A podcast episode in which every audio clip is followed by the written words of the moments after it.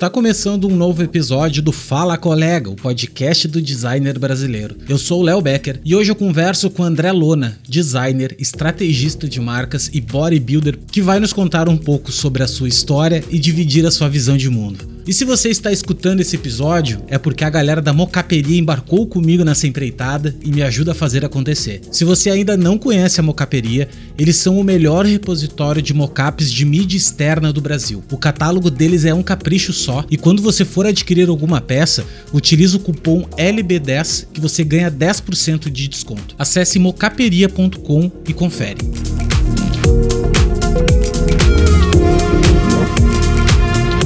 Outra coisa que eu quero te perguntar: você tem dificuldade de saber o quanto cobrar pelos seus trabalhos? Não consegue bons clientes? Tem dificuldade de vender seus projetos? Então vem pro Bem Pago 3.0, o nosso treinamento de negócios para designers. Nele eu vou te ensinar o passo a passo para você atrair, vender e manter bons clientes. Clica no link da descrição desse episódio e saiba mais. Agora, bora pro papo com o André.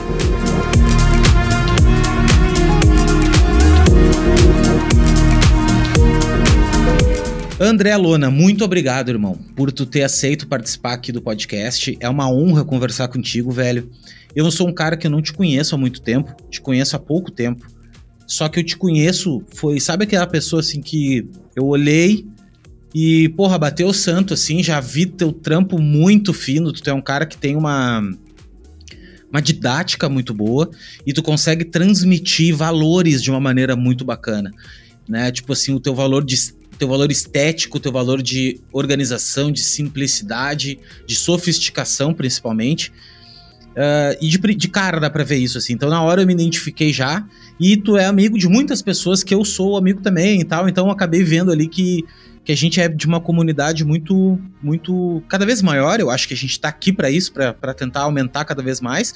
Só que ela ainda é muito pequena, né? Muito, muito nova, né? Então, velho, muito obrigado por tu ter aceito bater esse papo. É, eu sei que principalmente tirar um tempo, né, para para fazer coisas que não, não sejam aí a nossa pauta do dia a dia é muito difícil. E, e esse podcast aqui para mim é muito importante assim porque eu consigo eu só não né cara eu sou um cara que não faço nada sozinho não tô sozinho aqui. Tanto é que eu tô contigo aqui e todas as pessoas aqui que já passaram me ajudam nessa missão que é levar informação para mais gente cara porque tem a gente vive numa bolha muito pequenininha e a gente acha que todo mundo tem acesso à informação como a gente tem, de abrir aqui o computador e, e as pessoas, uma grande maioria, não tem esse acesso, sabe? As pessoas, elas. Tem muita, muita, muita gente que vive em outro mundo que não é o nosso. E essa mensagem chega para essas pessoas, isso que é legal. Então, muito obrigado mais uma vez. Que nem eu te dei um briefing antes do, do papo aqui não tem briefing, né? É uma, é uma um bate-papo, uma conversa mesmo, assim. Eu quero ouvir tua história. Eu gosto muito de ouvir as histórias, quero saber desde o início, quando tu era criança, como é que tu surgiu e como é que veio tudo. Eu te dei uma. Te, antes de entrar também, eu falei um pouquinho de branding, porque para mim tu é um dos, dos caras que fala muito de branding. E eu comecei a ficar apaixonado por branding nos últimos tempos, assim, realmente apaixonado, porque Desde criança eu sou apaixonado por propaganda, olhava as propagandas na televisão, achava, puta, era aquilo que eu queria fazer, não entendia o que era propaganda. E daí depois veio a tecnologia, eu comecei a fazer design sem saber que era design, continuei fazendo marca, mas sem saber o que é marca. E daí no final agora, nos altos dos meus 36 anos, quase 37 agora em outubro, eu comecei a entender o que é marca, de verdade, assim. O que é marca por, por eu, eu, estar do lado de cá mais empreendedor agora, eu tô trilhando um caminho de. Até hoje eu fui autônomo e, e, até tive outros negócios e tudo, mas não, não, nunca tive essa visão. E agora eu tô gerindo marcas, gerindo a minha marca pessoal. Eu quero bater esse papo contigo também sobre marcas pessoais e marcas uh, empresas e onde é que se divide isso, onde é que não se divide. Então eu tô muito apaixonado por esse, tô estudando, tô indo atrás, tô fazendo tudo e tô cada vez mais alinhado, assim, sabe, cara? Parece que abriu um caminho na minha frente, assim. Eu disse, nossa, como é que eu não. Parece que faltava isso. Assim, parece que faltava isso para mim. Era o ferramental que me faltava para conseguir chegar nos objetivos que eu quero. E, enfim, subir o nível, eu acho, né? Então, esse papo que eu quero bater contigo. Não quero me estender muito mais. Queria agora que tu te apresentasse pra galera, pra galera que não te conhece. E, mano, o microfone tá contigo aí. Muito obrigado por essa introdução maravilhosa e por esse convite maravilhoso. Eu me senti honrado com o seu convite para esse podcast, esse podcast que já passou tantos nomes que eu admiro e que eu acompanho e estudo há tanto tempo. Então, estar tá aqui no meio de todo mundo já é um, já é um grande reconhecimento para mim. Tá? E eu também te acompanho há um tempo, Léo. Também sempre me identifiquei bastante com o, o, o teu discurso. É... Para quem não me conhece, meu nome é André Lona, eu sou designer e trabalho com branding há um pouco mais de 10 anos.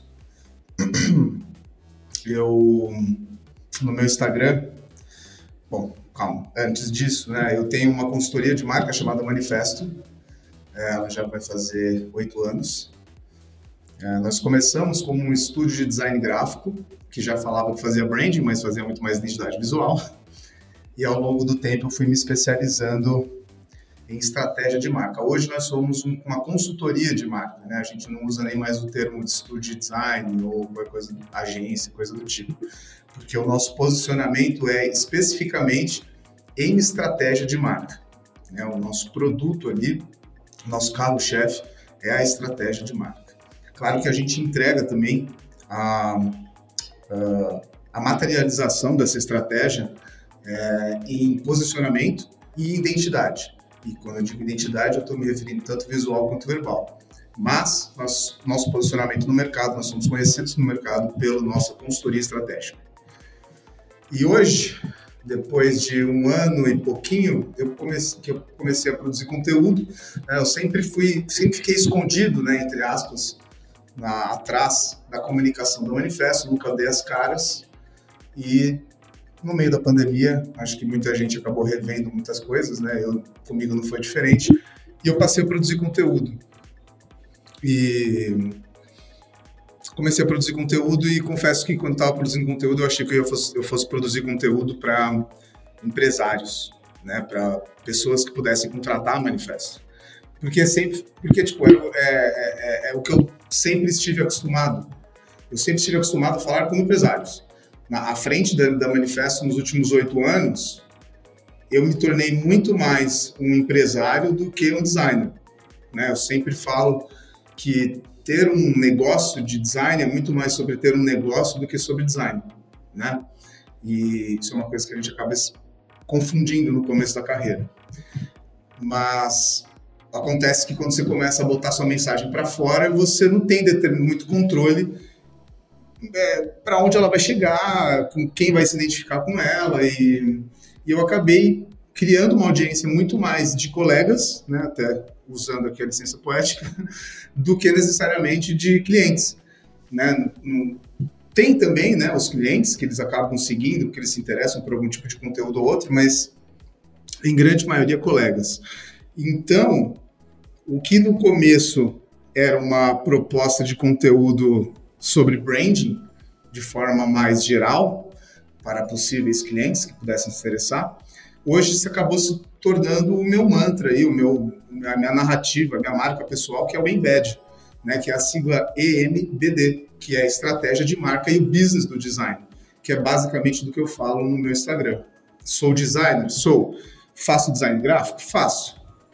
Mas eu escolhi falar daquilo que eu me especializei de verdade, que é a parte de estratégia de marca e a parte de ter um negócio de design, que é o business do design que eu falo, que é o que a gente nunca estuda. Né?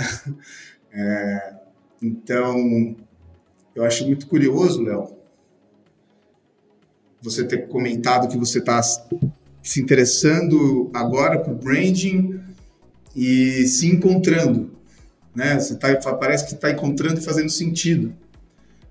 E eu queria aproveitar e pegar esse gancho até para contar um pouco da minha história.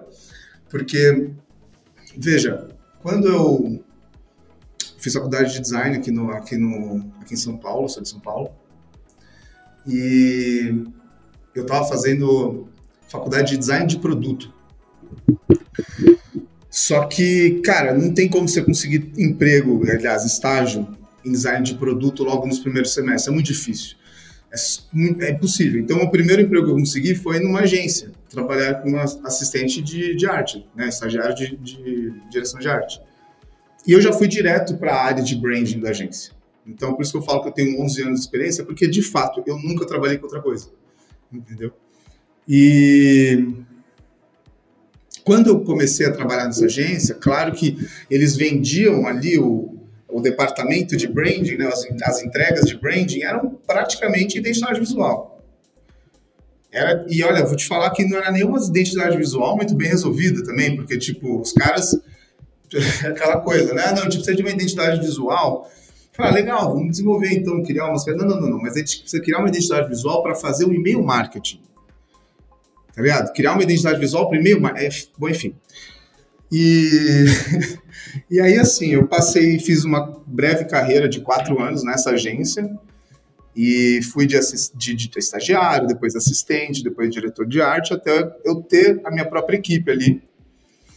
E quando eu saí dessa agência, eu saí meio que, meio que não, brigando com o dono, é, muito por causa da minha indignação do jeito que as coisas eram feitas. Eu me via naquele momento gerindo pessoas e gerindo projetos ao qual eu não acreditava da forma que aquilo era feito. E eu comecei a estudar por conta, isso, gente, estamos falando de oito, nove anos atrás, é, cara, o Behance ainda era muito confuso. Branding para o Behance era realmente identidade visual, né? Assim que ele colocava. Hoje está escrito como marca, enfim. Mas no YouTube, por exemplo, no, no, no Brasil, se você jogasse branding, os vídeos brasileiros que apareciam eram uma palestra da Ana Couto, umas duas palestras da, do, do Guimarães lá, do. Esqueci o nome dele. Roberto Guimarães? Não lembro, cara. O cara da Timos Branding, que acho que é a primeira consultoria de marca do Brasil. Sim. E. E eu, aí, ia falar Guimarães, então. eu ia falar Guimarães Rosa, mas não, Guimarães Rosa é o. não, eu acho que é poeta, um escritor, sei lá. É. é. E. Então, assim, não tinha nada, tá ligado? E aí foi então que eu comecei a me tornar obcecado para entender o processo. Eu olhava aquelas marcas, olhava aqueles projetos no Behance, olhava os projetos nos estúdios, grandes estúdios ao redor do mundo aí, né? Aquela coisa que a gente conhece nos Estados Unidos, na Europa, e fica ali aquela punhetagem gostosa que a gente gosta de ficar consumindo ali a internet. E eu entendi, eu ficava me questionando, eu falo, tá bom, velho, legal, tipo, eu acredito que esses profissionais têm uma qualidade de entrega superior à minha e à da minha equipe aqui, mas eu entendo que existe um processo por trás que eu não sei como que é. Tem alguma coisa, como é que esses caras estão chegando nesses resultados? Aí eu comecei a me tornar obcecado por isso, foi aí que eu descobri o branding. E eu acho interessante, Léo, você tá fazendo essa. É, você tá, a sua jornada está sendo essa, porque talvez você, mesmo que você tenha passado mais tempo do lado é, do design gráfico e agora você está entrando mais no branding, eu acho que você talvez esteja tendo a mesma experiência que eu tive na época.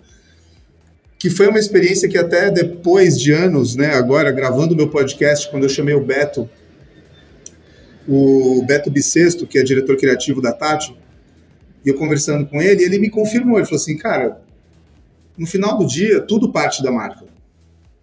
Né? Então, se você for fazer um site, um aplicativo, uma campanha de digital, se você for fazer, não importa o que você for fazer, tudo vai partir da marca. Você tem que partir o, a direção criativa de uma estratégia pré-estabelecida. Quem é essa marca, com quem que ela fala, qual que é a história central que essa marca conta, né? E aí, era essa a minha sensação quando eu comecei a entender branding. Eu entendi que, cara, peraí, peraí, peraí, peraí, peraí, peraí, peraí, peraí. É meio que aquela história do, dos três pedreiros que eu já devo ter contado umas 20 vezes nas minhas lives, mas para resumir um pouco, o, é, tem três pedreiros trabalhando numa obra, dois deles estão putos. Por quê? Porque esses dois, esses dois que estão putos, eles estão ali carregando pedra e quebrando pedra. Tem um terceiro que está super feliz fazendo obra. Por quê? Porque ele está construindo uma catedral. Né? Então, o branding para mim ele, ele serviu como eu entender o, o meu propósito, o, na verdade é nem propósito, eu, eu, eu, fico com medo de usar essa palavra às vezes porque acaba misturando uma coisa muito abstrata, mas o branding me fez entender o impacto que o meu trabalho com design tem realmente na sociedade. É, para mim, assim, velho, quando eu comecei agora, comecei a enxergar o branding, exatamente como tu tá falando, é, eu, eu venho de bastante anos, assim, bastante anos mesmo, faz 20 anos que eu trabalho com. Eu não falo, tra, trabalho com design, mas nem é, cara, é, é, é tudo, é criação, enfim. Mas assim, branding, a vida toda, é totalmente atrelado com com design gráfico, totalmente atrelado com desenvolvimento de identidade visual, totalmente. Tanto é que até hoje, se tu botar branding no, no Pinterest vai aparecer um monte de logo, um monte de coisa, tá? Então ainda é muito difícil de separar isso. Mas para mim. aquele, aquele jogo padrão, né? Que tipo é, tem duas, duas logo positivo, negativo, aí dois cartões de visita, aí um stationary, assim, papelaria embaixo, isso, isso é aí. É isso aí. Então, tipo, o que que começou a aparecer? Sabe, e outra coisa que eu comecei a perceber uh, olhando a mesma coisa, olhando com projetos grandes, assim, quando tu pega um manual de identidade visual grande, ou até tu vê lá Pentagram, tu vê agora a Ana Couto fazendo, uh, Future Brand fazendo, as brasileiras, uh, todo o trabalho parecia mágico, assim, tu ficava pensando, cara, tudo faz sentido, cara. Como é que eu não consigo fazer sentido? Eu pegava, tipo, a marca, o logo, aí tinha lá uma identidade visual, daí eu, tá, eu vou jogar aqui os padrões, mas isso não. Aí sabe o que eu vou te dizer o que, que o branding tá fazendo na minha vida? Ele tá sendo para mim o cimento cola. Sabe o cimento cola? Parece que para mim que ele tá tipo, cara, tá aqui, ó. Eu tenho eu tenho alguns frameworks que se eu for preenchendo esses frameworks, eles vão me dando é, base para mim construir o resto. Né? Aqui em Balneário Camboriú, velho, é a terra do prédio, né? Tipo assim, chegam a ter, acho que cinco vezes mais que São Paulo. Olha que São Paulo tem. Mas aqui é bizarro. Aqui eles têm. Chega a ter três, quatro obras de prédio na mesma rua, assim. E, uhum. e, toda vez que eu passo na frente de uma obra de um prédio, eu fico pensando assim, tudo caralho os caras fazendo. Mas não é tão difícil eu imaginando na minha cabeça. Não é difícil assim. o que, que eu vou te dizer? Tipo, os caras que estudam aquilo, eu imagino a cabeça do engenheiro, entendeu? Eu fico pensando, cara, uhum, o cara, uhum. ele não acorda de manhã cedo e, ah, vou fazer o prédio aqui, vou me quebrar para fazer. Não, velho. Ele tem, ele tem frameworks de trabalho, ele sim, sabe, ele sim, vai calculando. Ele... E na minha cabeça, a vida toda, foi tudo muito artístico.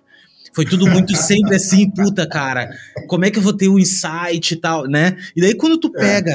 A parada do branding, assim, e, e começa a estudar metodologia, tu vê que não tem nada de criatividade. Tem a criatividade inerente ao processo, mas como todo mundo, se tu pegar o cara que vende picolé ali na esquina e chamar o cara para fazer, que eu acho muito legal, inclusive, fazer um processo, né, de brainstorming ou de um uhum, outro, uma uhum. outra dinâmica, o cara vai ser tão criativo quanto o cara que é o diretor de criação da agência, né? Então, para mim isso, assim. Então, branding para mim tá servindo o cara como um cimento cola, assim, sabe? É uma parada que tá me abrindo a mente. Que, assim, a, a, na verdade, cara, que assim, embora exista uma fatia artística no trabalho do designer, não é essa fatia que define o caráter do trabalho inteiro. E muitos designers pensam em seu trabalho muito mais como um artista do que como um consultor ou como um especialista. Você entende? Tipo, eu não consigo necessariamente dizer, ainda não consegui chegar em algumas hipóteses sobre isso, mas da onde, da origem, né? O porquê. Mas a verdade, cara, é que enquanto o seu processo criativo, e aqui eu já. Não importa o que você faça, cara, não importa se você seja um, um designer gráfico, se você seja um videomaker, não importa. Enquanto você não conseguir quantificar, metrificar, parametrizar o seu, o seu processo, você não vai conseguir saber se você está evoluindo. E quando eu digo evoluindo, eu não estou falando pessoalmente, eu estou falando de negócio. E para mim, cara, foi interessante que quando eu comecei a me tornar obcecado por entender o processo, eu estava de olho na época no, no selinho do Behance. Né? Eu queria, tipo, porra, peraí, eu, eu quero aprender o processo porque deve ser um processo que está me faltando para eu conseguir ganhar prêmio, né? Essa era a ideia. Só que ao mesmo tempo, isso aconteceu quando eu resolvi sair da agência, no alto da minha arrogância, falando com 23 anos de idade, eu vou fazer melhor que vocês, aquela coisa. E aí eu me deparo com a função de delegar, de gerir outras pessoas. Só que dessa vez não embaixo de uma agência que já tinha os processos definidos. Eu ia ter que definir. E, cara, você já tentou passar o seu processo para outra pessoa? Cara, se eu te contar que eu mal tenho o meu processo ainda, quem dirá passar para alguém, velho? Tu tá falando uma parada que para mim faz total sentido. Total sentido, porque assim, se tu não colocar. E assim, quando eu comecei no lado educativo, educacional, que eu fui assim, falei, cara, para mim o lado educacional, eu me achei também. Sabe assim, eu tô me achando na vida, velho. Por isso que eu disse assim que as pessoas, às vezes, muito novas, às vezes eu faço mentoria e converso com uma galera hoje em dia, né? E as pessoas ficam. Às vezes a pessoa tem 20 anos e ela fica, ah, pois é, porque eu não consegui meu. Ai, meu propósito, eu não sei. Falei, velho, eu tô com 37, velho, e eu não sei ainda. Agora eu comecei a, a. Bota um propósito na tua vida ganhar dinheiro, velho. Ah, mas pois é, mas eles dizem que ganhar dinheiro. Não, não, não. Quem é que disse isso pra ti? Ou tem dinheiro, ou tá mentindo. É. Bota botar Exato. de ganhar dinheiro, porque é uma parada mais objetiva. Aí no processo Exato. de ganhar dinheiro, tu vai te descobrindo. Foi o que eu fiz. Eu pensei o seguinte, mano, olha só. Qual é o meu propósito? Ganhar dinheiro. Eu quero ganhar dinheiro. Então eu aceitei tudo na vida dentro do meu setor, dentro do meu segmento criação. Então, velho, eu já fiz site, vídeo, é, tudo que tu imaginar dentro dessa, desse momento, assim, dentro dessa, desse setor, né? Então, cara, agora, quando eu entrei no lado educacional, que eu tive que começar, tá, vou fazer um curso. Beleza. O primeiro curso que eu tentei fazer chamava-se Afiando o Machado. Cara, eu, eu comecei a fazer. eu comecei a gravar as aulas completamente aleatório. Chegou na 27 aula gravada. Eu, eu não sabia onde eu tava. Tipo, eu entrei em semiótica, em, em mano, e ali eu entrei. Me, assim, eu me perdi. Sabe quando tu te perde no conhecimento, é. assim? Eu me perdi. Sei, Daí eu fiquei cara. pensando o seguinte, caralho, meu, gravei 27 aulas, não tem nem pé nem cabeça isso aqui. Não tem pé nem cabeça, não tem como eu. E lancei o troço e teve uma aluna. Essa aluna até hoje tá comigo. Até hoje, eu, tudo que eu lanço, eu dou pra ela e trago ela, velho, vamos, que hoje eu tô melhor. Uhum. E agora sim, eu tô estudando design instrucional. Tô fazendo uma especialização em design instrucional para desenvolver projetos de educação, uhum. produtos de educação. Mano, Aí eu fui descobrir, é minha câmera, fica tranquilo. Uh, eu fui descobrir que tem metodologia para ensinar também, que tem metodologia. Então assim, minha vida virou a metodologia. Eu nunca fui meto... nunca, nunca, nunca fui de metodologias, de receitas nenhuma. E hoje eu estou fã. Se tu me mostrar, Léo, olha só, aqui tem um Canva de fazer tal coisa. Dá aqui para mim que eu quero aprender. Porque eu fui o cara do, do do fazer primeiro e depois é legal, é legal. Eu acho que tem, tem seu mérito. Mas tu, tu demora muito mais tempo. Foi isso que eu descobri, assim, sabe? Não, pra cacete. E, e além de. E é estressante, né, cara? A verdade é que é estressante. Eu acabei de soltar. Acabei de soltar, não. Não soltei. Vou soltar amanhã um vídeo no YouTube que eu falo de procrastinação. E, cara, a procrastinação ela é, é o resultado. Ela é, uma ter, é, ela é a terceira etapa de um ciclo vicioso que começa com o desconhecido. E o desconhecido, quando a gente não sabe o que vai acontecer, quando a gente não sabe o que pode dar, quando a gente não sabe qual é o próximo passo, a gente se depara com o desconhecido. Quando a gente se depara com o desconhecido, o desconhecido nos gera o sentimento de medo. Né? A gente teme aquilo que a gente não conhece.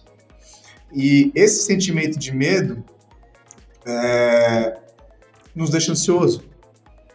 Então é desconhecido, depois ansiedade, e aí o, o remédio da ansiedade é a procrastinação. Então a gente começa a fingir que não é com a gente.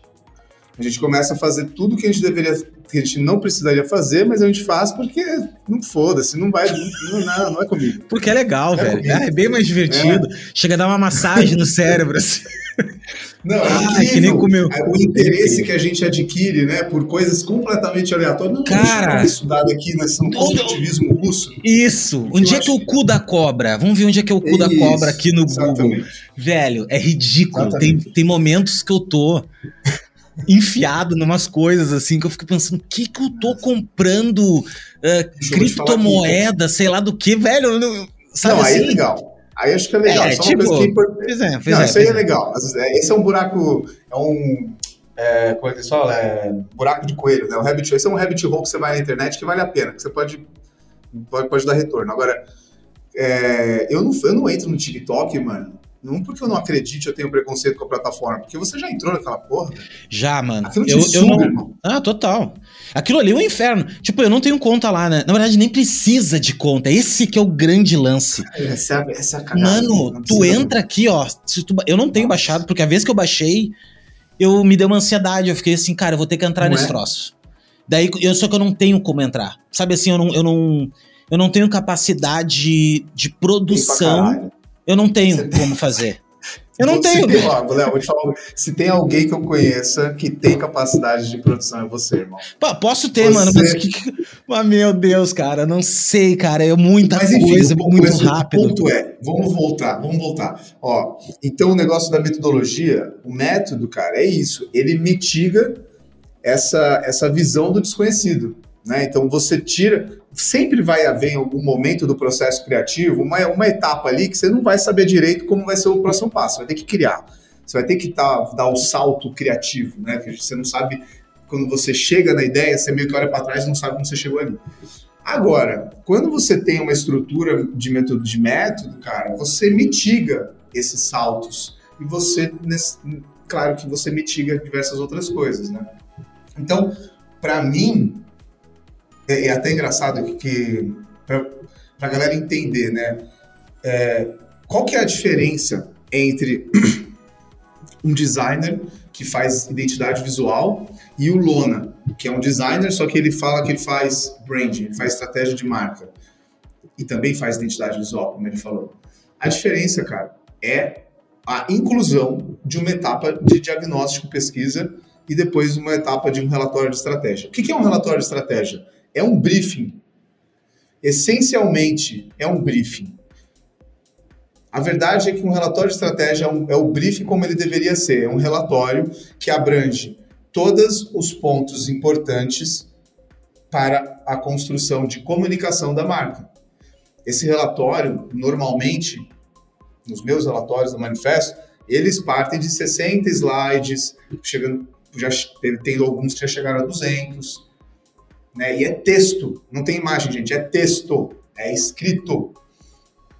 E aí é legal porque quando eu mostrei, tem um, tem um grande amigo meu que também é da área, só que ele está sempre ficou mais na, na área de agência de publicidade, essa é, essa é a experiência dele. E aí quando ele viu um relatório de estratégia do manifesto, ele olhou para mim e falou assim, mano, você é o melhor profissional de atendimento do mundo. Aí eu, e aí, tipo, para vocês entenderem a analogia, numa agência de publicidade, o profissional de atendimento ele fica responsável por fazer o meio de campo, né, entre o cliente e a, e a departamento de criação, o time de criação. Ele é o cara que faz a tradução do cliente para a criação. E um, um, relatório de estratégia, ele tem essa, esse, esse objetivo. Um relatório de estratégia ele faz a tradução das necessidades do cliente, as necessidades do negócio, levanta todos os dados necessários de informações é, quantitativas e qualitativas para o time de criação conseguir fazer o que ela precisa fazer. Então, de fato, esse meu amigo que ele estava dizendo é o que a maioria dos, dos designers ou qualquer outro criativo é a reação desses criativos quando eles veem um relatório de estratégia. É meio que tipo, caralho, velho, é, é, quase que eu não tenho que fazer mais nada. Não, mas você tem, na verdade, isso é o seu trabalho. O seu trabalho é daqui para frente. O problema é que nós designers, a gente está acostumado a embutir a estratégia no nosso processo.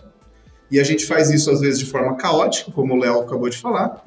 Às vezes a gente faz isso de uma forma um pouco mais estruturada, mas a gente nunca repassa isso para o cliente. E o que é pior, porque quando a gente não repassa isso para o cliente, muitas vezes, como eu já fiz, a gente faz essa etapa de diagnóstico, né, de estratégia, escondido. Tipo, o cliente nem sabe. e a gente. E aí depois a gente, vai, a gente vai apresentar o resultado tem, tendo que convencer um cliente de que a gente fez a pesquisa e faz sentido. E o cara muitas vezes não concorda. Enquanto se você fizesse um workshop de estratégia de marca, uma consultoria, você incluiria o cliente nesse processo, ele chegaria nas conclusões junto com você, e mais do que isso, ele passaria a te considerar um especialista, um consultor de negócios e não apenas um fornecedor gráfico. É, hoje então, a gente pega, o, pega o logo e desenha em volta do logo, né? A gente, ah, vou, eu vou contar uma história, daí eu vou fazer isso, cara, e tudo porque para defender o que tu vendeu, que foi o logo.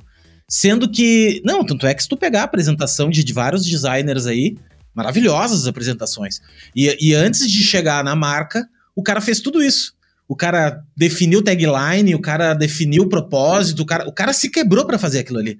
E só para deixar a linha de raciocínio alinhada, porque daí é óbvio. Aí quando ele for mostrar o símbolo lá, que é uma caixa quadrada preta, o cara, porra, tem a ver, caixa quadrada preta. Mas só que tu falou uma parada completamente. É, é aí que a gente começa a ganhar dinheiro na nossa profissão. Que é quando tu divide a parada, que é quando tu chega o seguinte, mano, olha só, meu querido amado cliente. Eu não consigo fazer uma identidade visual para ti sem entender quem é. Quem tu é, velho, na fila do, do, do, pão. Eu não consigo saber. Ah, mas eu sou aqui um açougue de bairro. Não, cara, mas. Aí tu quer o quê? Daí tu quer que eu construa um logotipo. Sabe assim? Aí tu começa a te aprofundar, te aprofundar ao ponto que tu cobra 20 pau, 30 pau, 50 pau um projeto. E senão tu vai ficar a vida, a tua vida toda cobrando 3 mil, 2 mil, 1.500, porque tu tá no desenho, velho, e não é, o, não é só o desenho. E assim, mesmo não, que for... eu, eu acabei de fazer um post, antes de entrar aqui nesse, nessa gravação, Léo, acabei de fazer um corte de uma live minha, onde eu falo, o título é, é bem provocativo, o título desse corte é Pare de Vender Design. Porque a ideia, cara, de que a gente... Todas as, todas as profissões se você for parar para pensar num médico, num advogado, ele não fica querendo te vender a lei, ele não fica querendo te vender a Constituição, ele te vende a solução. Né? Ele te vende, tipo, é, resolva seu nome. É, é, o médico, ele não fica vendendo para você o exame que você precisa fazer. Ele te vende o chip da beleza. Ele te vende, tipo, você não ter problema.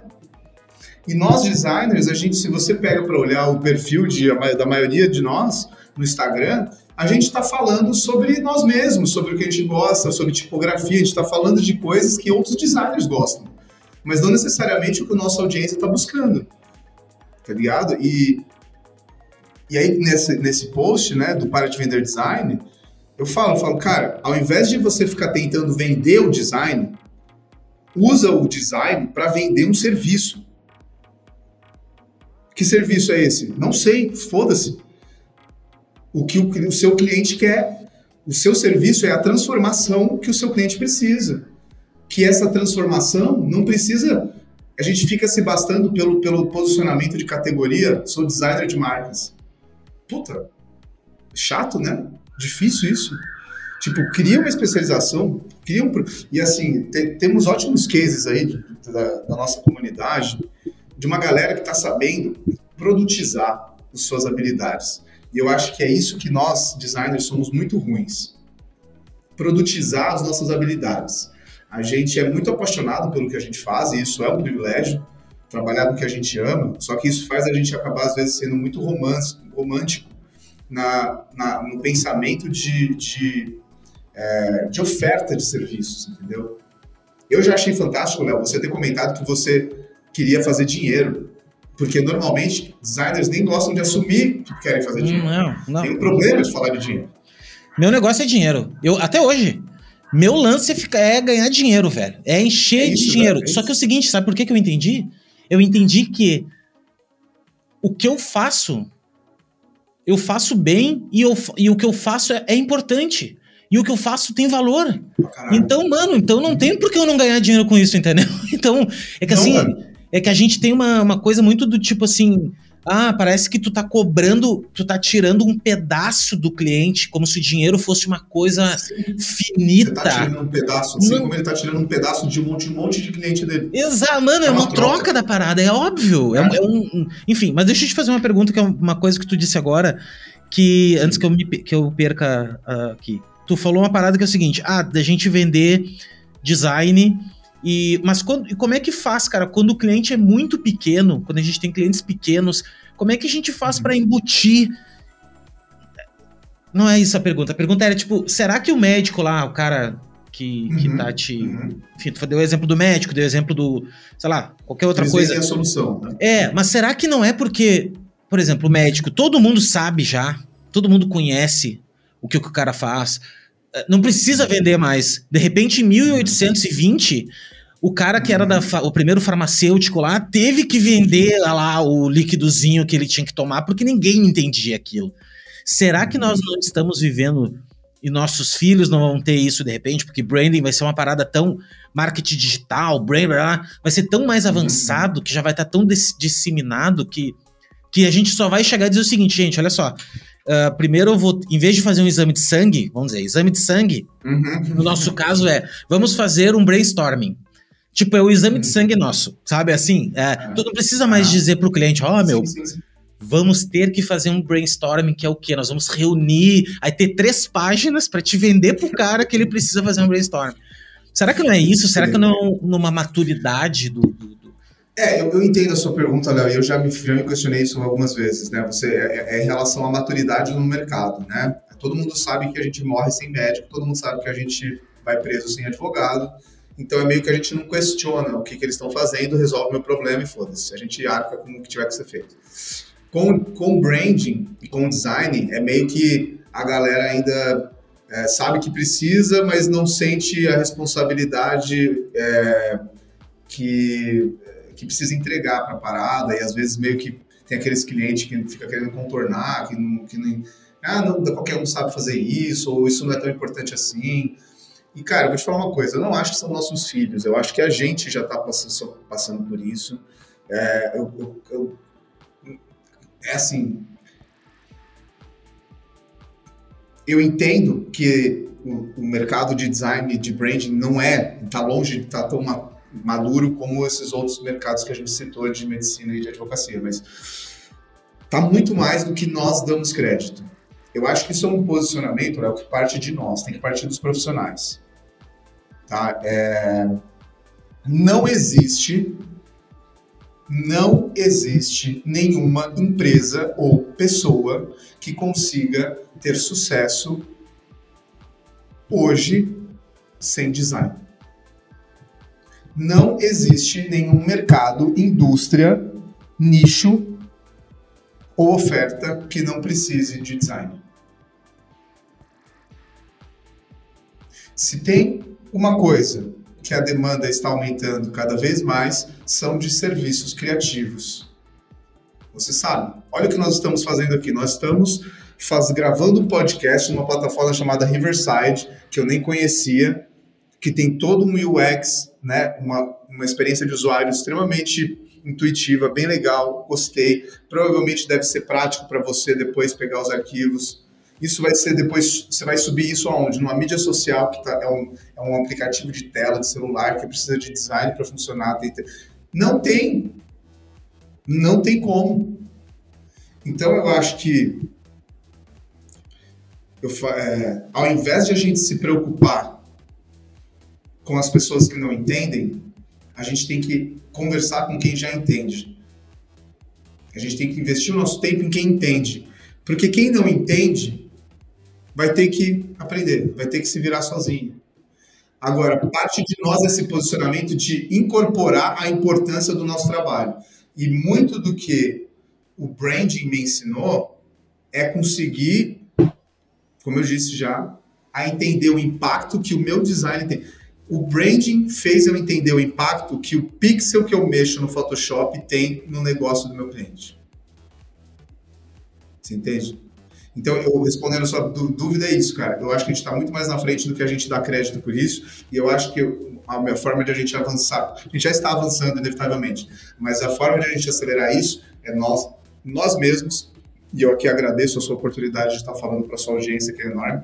Todos vocês que estão ouvindo a gente, incorporem, assumam personifiquem o comprometimento e a responsabilidade da profissão de cada um de vocês. Vocês não estão no mundo para deixar as coisas apenas mais bonitas. Vocês estão no mundo para melhorar as experiências, fazer empresas ganharem mais dinheiro e fazer as pessoas viverem melhor através do design de vocês. Isso é muito responsável. É muita responsabilidade. Total, cara. E tu sabe que eu falei agora de manhã, gravei um stories de um. Tava conversando com enfim, fazer uma, umas vendas ativas aí. E falei com, com um colega. E o cara disse: pô, cara, pô, tô trocando de, de ramo, velho. Me dei muito mal com design, não consigo trabalho. E. E, ah, assim, chorando as pitangas, disse que tinha, uhum, uhum. tinha se formado, mas não conseguia e tal. Deu, ah, puta, ô meu, me dói o coração de verdade, juro pra ti, quando eu vejo alguém desiludido assim. Porque para mim, é, daí eu fiquei pensando o seguinte, tá, meu, daí eu perguntei para ele, cara, me diz uma coisa, tu tem o um teu portfólio aí pra me dar uma olhada? Porque daí eu geralmente eu dou uma olhada, cara. Vou ver qual é que é. De repente dou um toque pro cara.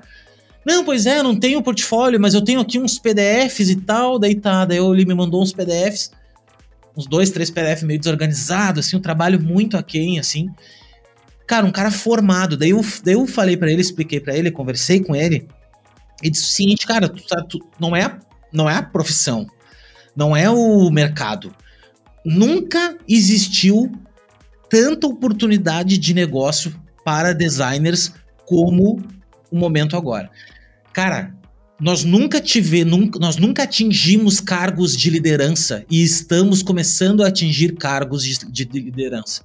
CEO, CMO, todos, todos os Cs da vida, C-levels, assim, a gente está alcançando coisa que a gente não fazia isso há 10 anos atrás.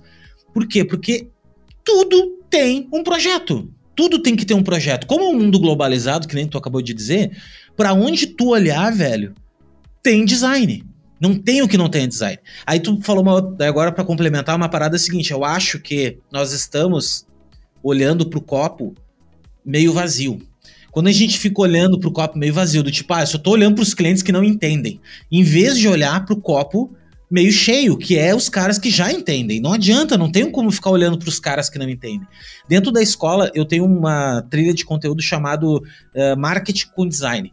Que eu tô, tô fazendo marketing digital, tipo assim, né? Daí eu tô fazendo um evento de verdade, tô fazendo landing page, identidade visual, tudo bonitinho, vou fazer tráfego.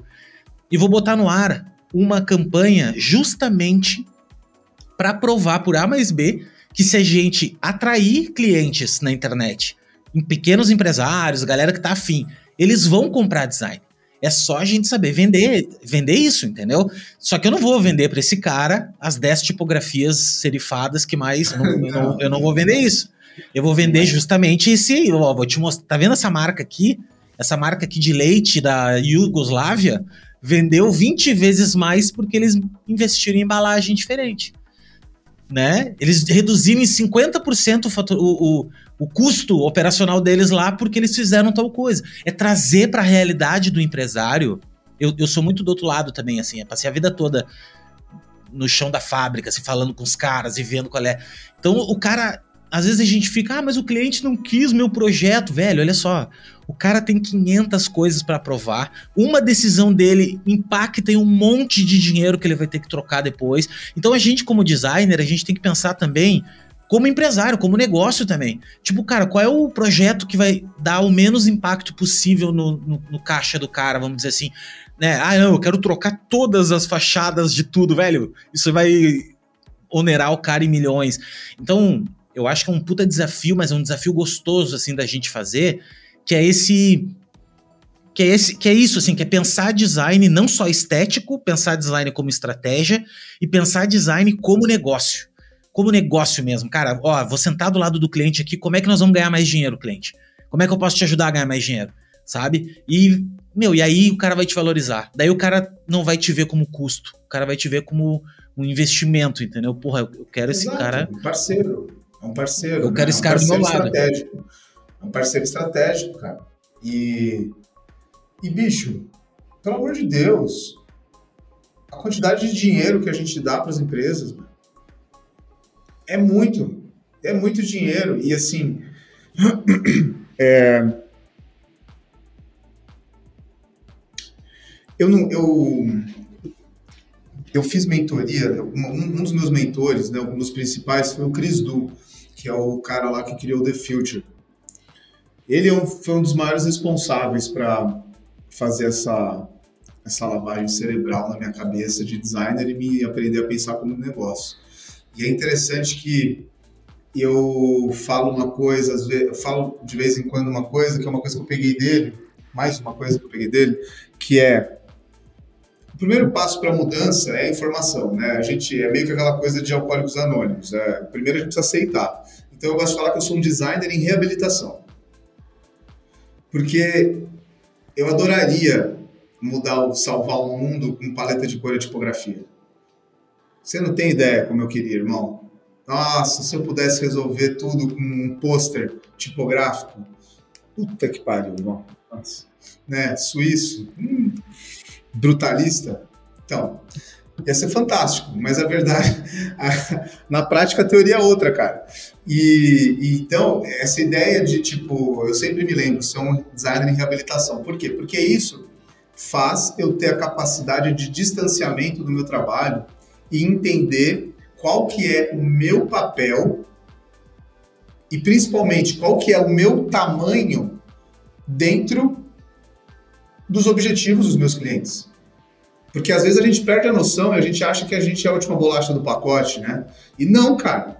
Se você eu estou cobrando 50 mil reais no projeto de branding para o meu cliente, eu sei que isso é apenas mais um gasto que ele vai ter com essa reestruturação de marca. Eu sei que ele vai ter gastos com publicidade, que ele vai ter gastos com tráfego, que ele vai ter gastos com produção de desenvolvimento de produto, que ele vai ter gastos com produção de para refazer todos os materiais gráficos da empresa, atualizando a marca, que ele vai ter que tre fazer treinamento com as equipes dele para passar a nova narrativa da marca, o novo posicionamento.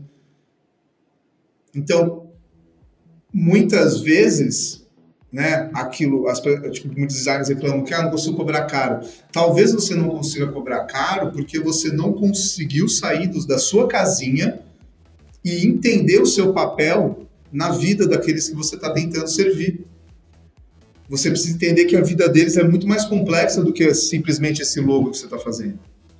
Entende? E, de novo, não é nada pessoal. Eu sou apaixonado por logo, design. Porra. Agora, eu entendo que quando um cliente chega para mim me pedindo alguma necessidade de comunicação, alguma necessidade de design, eu sei que aquilo ali é apenas um meio para um fim. Ele está querendo chegar em algum lugar. E ele está cogitando depositar a confiança desse objetivo dele em mim. Olha a responsabilidade disso, parceiro. Então a primeira coisa é, cara, vamos entender o nosso papel dentro da, da, da proposta que a gente está se propondo com os nossos clientes. Vamos entender um pouco mais sobre a vida do nosso cliente. Sabe? É, e, é, e, e, assim, cara, eu, eu, de novo, eu não tenho depois que eu comecei a produzir conteúdo, comecei a ensinar outras pessoas, tem sido. Eu me achei também, né? Vou, vou mentir, cara. Tô, tipo, quando eu, escuto, quando eu escuto você falando que você gosta da minha didática, isso me deixa muito feliz. Porque eu tô gostando de fazer isso. Então, eu tenho começado, inclusive, ontem mesmo, é, eu tenho uma comunidade, para quem não sabe, chamada Grupo Marcados, onde a gente faz conteúdos semanais sobre sobre branding, né? Sobre como trabalhar com, com, com estratégia de design de marcas. E ontem a gente estava falando, a gente fez uma aula sobre o seguinte, Léo, como se especializar sem ter experiência. Né? Como que eu vou falar que eu sou especialista em alguma área se eu estou começando agora? E aí eu queria falar sobre isso, lembrando dessa história que você falou desse seu colega aí que estava desiludido, mas ao mesmo tempo não estava fazendo por onde. Cara, sinceramente, quantos de vocês que estão nos ouvindo, e por favor, reflitam com vocês mesmos, quantos de vocês de fato já se comprometeram a aprender alguma coisa? Tipo, eu tô falando sério, tipo, cara, ó, não, é, eu quero começar a me posicionar como estrategista de marca, então eu vou pegar esses cinco livros aqui de estratégia de marca e eu vou estudar esses cinco livros e fazer desses cinco livros a minha bíblia. Porque a verdade é essa, Léo. A verdade é que se você for lá no meu Instagram agora e você dá quatro scroll para baixo, você vai ver que eu estou citando sempre os mesmos autores. Porque embora a minha prateleira de livros seja cheia, tem sempre aqueles mesmos autores que são os autores que construíram a minha narrativa e construíram o meu conhecimento perante um tema específico. Quantas pessoas você conhece, Léo, que se comprometeram a ler cinco livros sobre o mesmo tema para falar sobre ele? Poucos. A verdade é que poucos.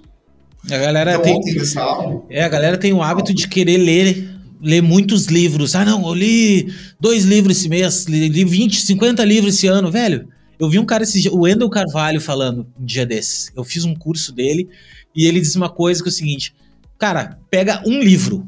Se tu pegasse um livro e lesse esse livro durante o ano inteiro, lesse cinco, seis vezes esse livro, um livro bom, tenho certeza que tu teria muito mais a acrescentar e mudaria a tua vida de verdade esse livro do que tu lesse 60 livros ah, não, eu li 60 livros. Tá, velho. Mas e aí? Tu botou não, em prática o que tá escrito? Isso, ah, eu já fiz isso de ler por.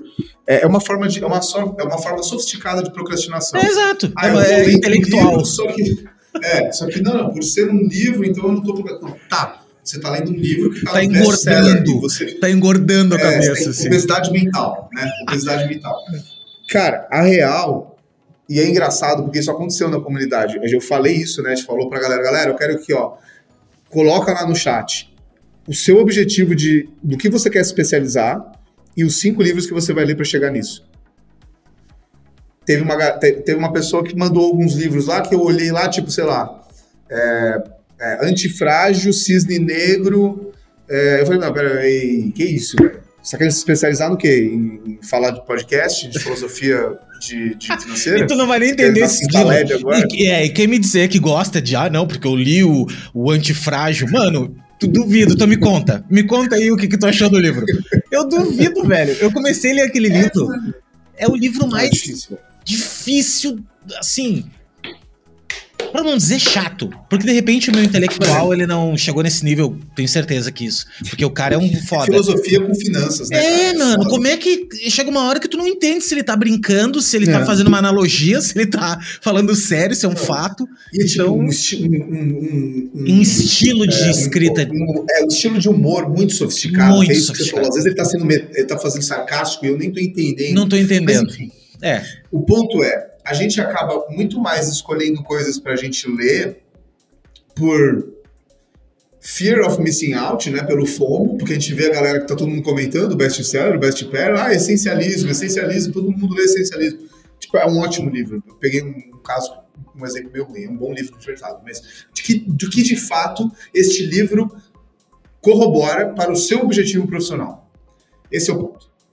Os livros que eu tô, esses cinco livros que eu tô falando são cinco livros que me dão estrutura conceitual e fundamento teórico para eu falar no Instagram por cinco anos.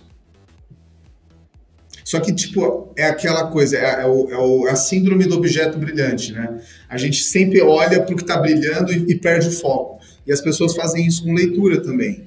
Então, bicho, na moral, se você que está ouvindo a gente, mano, se você quer se especializar em qualquer coisa, e, tipo, inclusive estratégia de marca, ou se você quer pegar um nicho, como tem o caso no grupo lá da, de um designer que está tá querendo nichar para o ramo de gastronomia. Não, ele quer atender só restaurantes. Falei, fantástico. Porra, ele pegou uns, ele pegou uns livros ali relacionando os melhores restaurantes do mundo, design para, para, é, para gastronomia. Puta, fudido, cara. Eu tô ansioso para saber o que esse cara vai colocar no Instagram dele, o que ele vai contar para mim, porque só pela lista de livros dele. Então, sabe, às vezes é mais simples do que a gente acha, a gente fica tentando achar a solução, é, uma solução rápida, né, um atalho, quando na verdade, se você de fato só se comprometer ali, ter paciência, estudar, cara, Você vai ver que não é tão difícil. Assim. Mano, assim. agora eu quero, vou puxar um assunto aqui que eu gosto muito também, apesar de não, pratic, não praticar da maneira que eu. Inclusive, estou aí. É, não vou tentando voltar, mas assim, me conscientizando, eu isso, acho que. Não, não, é o seguinte, cara, é o seguinte. É o lance do mindset. é o lance do mindset que tu, tu tem um mindset muito fodido. Que é o mindset de qualquer cara que trabalha o corpo, né, que trabalha o esporte, né, o bodybuilding como esporte. Tu é um cara que não sabe. Uhum. Isso é uma coisa que vou, tu vai ver que eu vou trazer um paralelo aqui bem, bem real. Que, que, eu não, que eu não estou, na verdade, que eu nem estou sendo original, estou parafraseando o Rafinha. Eu vi uma entrevista do Rafinha com o. com o Léo Stronda, acho que foi. E, e o Rafinha falou uma parada que é o seguinte, mano, se todo mundo tivesse a mesma mentalidade disciplina e foco de um bodybuilder, velho, não teria. Teria só prêmio Nobel. Tipo, o prêmio Nobel nem existiria, porque na real, assim, não precisaria. Seriam tantos. Ah, seriam tantos. Seria porque um assim. de quarta-feira, né? É, Seria, mano, tipo, ah, vamos lá. o tio da bocha ali, o tio da bocha ganha um Nobel. É assim, velho. Por quê? Por que, que eu acho isso? Porque se tu analisar Uh, eu tava falando com a minha esposa hoje até, eu tava tô na, tô na dieta de novo, né, cara? Porra, e dieta é o seguinte, é fome constante. É fome constante. Tu tem que, tu tem que te acostumar com aquela sensação. Não é, não é uma fome, mas é uma sensação. É aquela sensação desconfortável de algo que, cara, tá desconfortável. Ela não tá. Só que tu tem que te acostumar com aquilo, né? E é uma coisa assim que depois que tu te acostuma com aquele estado, tu começa a ter outros ganhos, né? E assim por diante. Mas eu quero tirar, quero que tu deu, que tu trace o ponto que é o seguinte: como é que tu desenvolveu esta esta mentalidade? Como como é para ti uh, ter essa mentalidade? Porque eu não acho que seja só nisso. Eu acho que a, a mesma mentalidade que tu usa pro bodybuilding, tu usa pra tua vida, tu usa pro teu negócio, tu usa pros teus relacionamentos. Porque, porque é muito fácil, na verdade. Só que é difícil. É muito simples. Cara, é só tu seguir o troço. Ó. Tu segue aqui, tu vai lá, tu come isso, tu. É só fazer isso. E as pessoas não conseguem fazer. É que nem tu falou agora. É só a gente ler os livros duas, três, quatro, cinco vezes. No... É só isso. É só tu passar o ano inteiro lendo os mesmos livros, preenchendo, escrevendo, ensinando, porque ensinar, eu comecei a ensinar, não porque eu sou legal, mas é porque eu queria aprender. E daí quando tu ensina, tu aprende. E eu falo para todo mundo isso. Eu sou o cara mais egoísta do mundo. Então, eu, cara, eu tô fazendo para mim isso aqui. Só que eu descobri que é o seguinte, eu posso fazer para mim ajudar mais gente. E, e, aí é a mágica, mano. Aí eu ganha-ganha. Aí é o, é o infinito. Então, eu queria uh, te perguntar o seguinte: como eu faço para desenvolver uma mentalidade? Uh, eu sei que não tem a, a mágica. Não, Léo, faça isso. Não, não, mas assim, como é que. Passo a passo. É, mano, qual é, qual é o exercíciozinho? Ou, ou assim, o que que tu pensa quando tu tá naquela bad? Sabe aquela bad do tipo, vou comer, velho. Cara, vou ter que meter aquele é. doce. Ó, são várias perguntas em uma só. É, foi, foi agora tá, fui, fui tá falando, agora. Eu vou começar falando primeiro da disciplina. Disciplina é uma habilidade que a gente adquire. Ninguém nasce disciplinado. Só se olhar para uma criança pequena, você vai falar que ela não é disciplinada, né?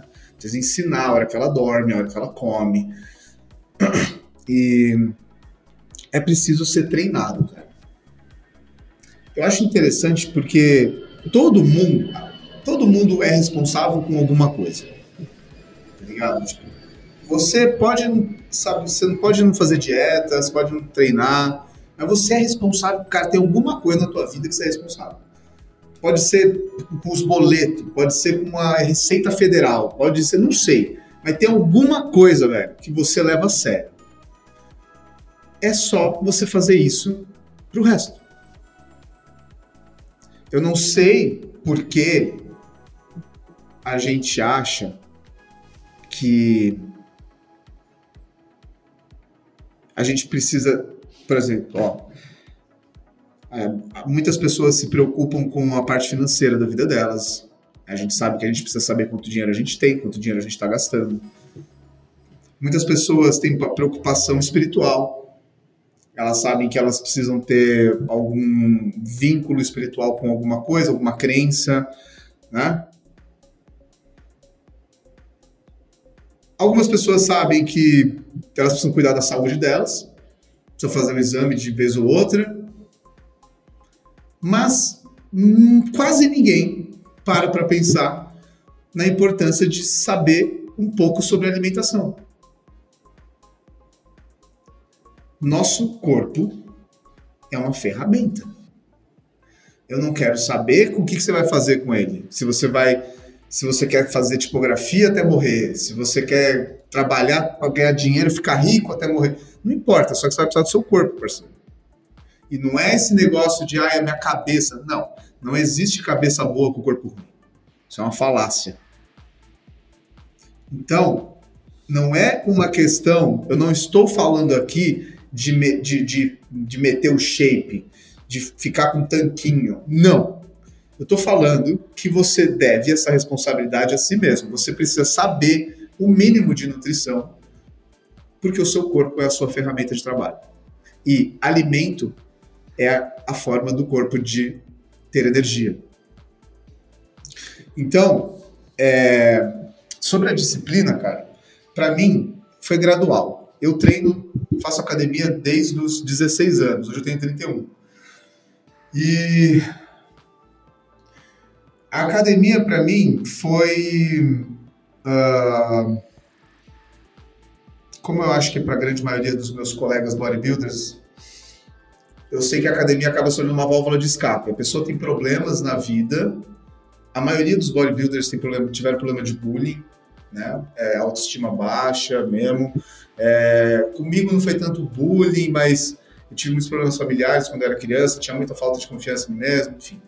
A academia, para essas pessoas que descobrem a academia desse jeito, elas criam um vínculo com a academia muito forte, porque meio que se torna o porto seguro. É o momento onde a gente se ancora. Porque, tipo, mano, tá tudo foda, tá uma merda, e, mas eu vou para lá, eu faço minha, minha parada, tipo, eu, é, é meio que uma. A, a, é, o treino para mim hoje é uma meditação. Eu medito enquanto eu tô treinando, entendeu? Agora,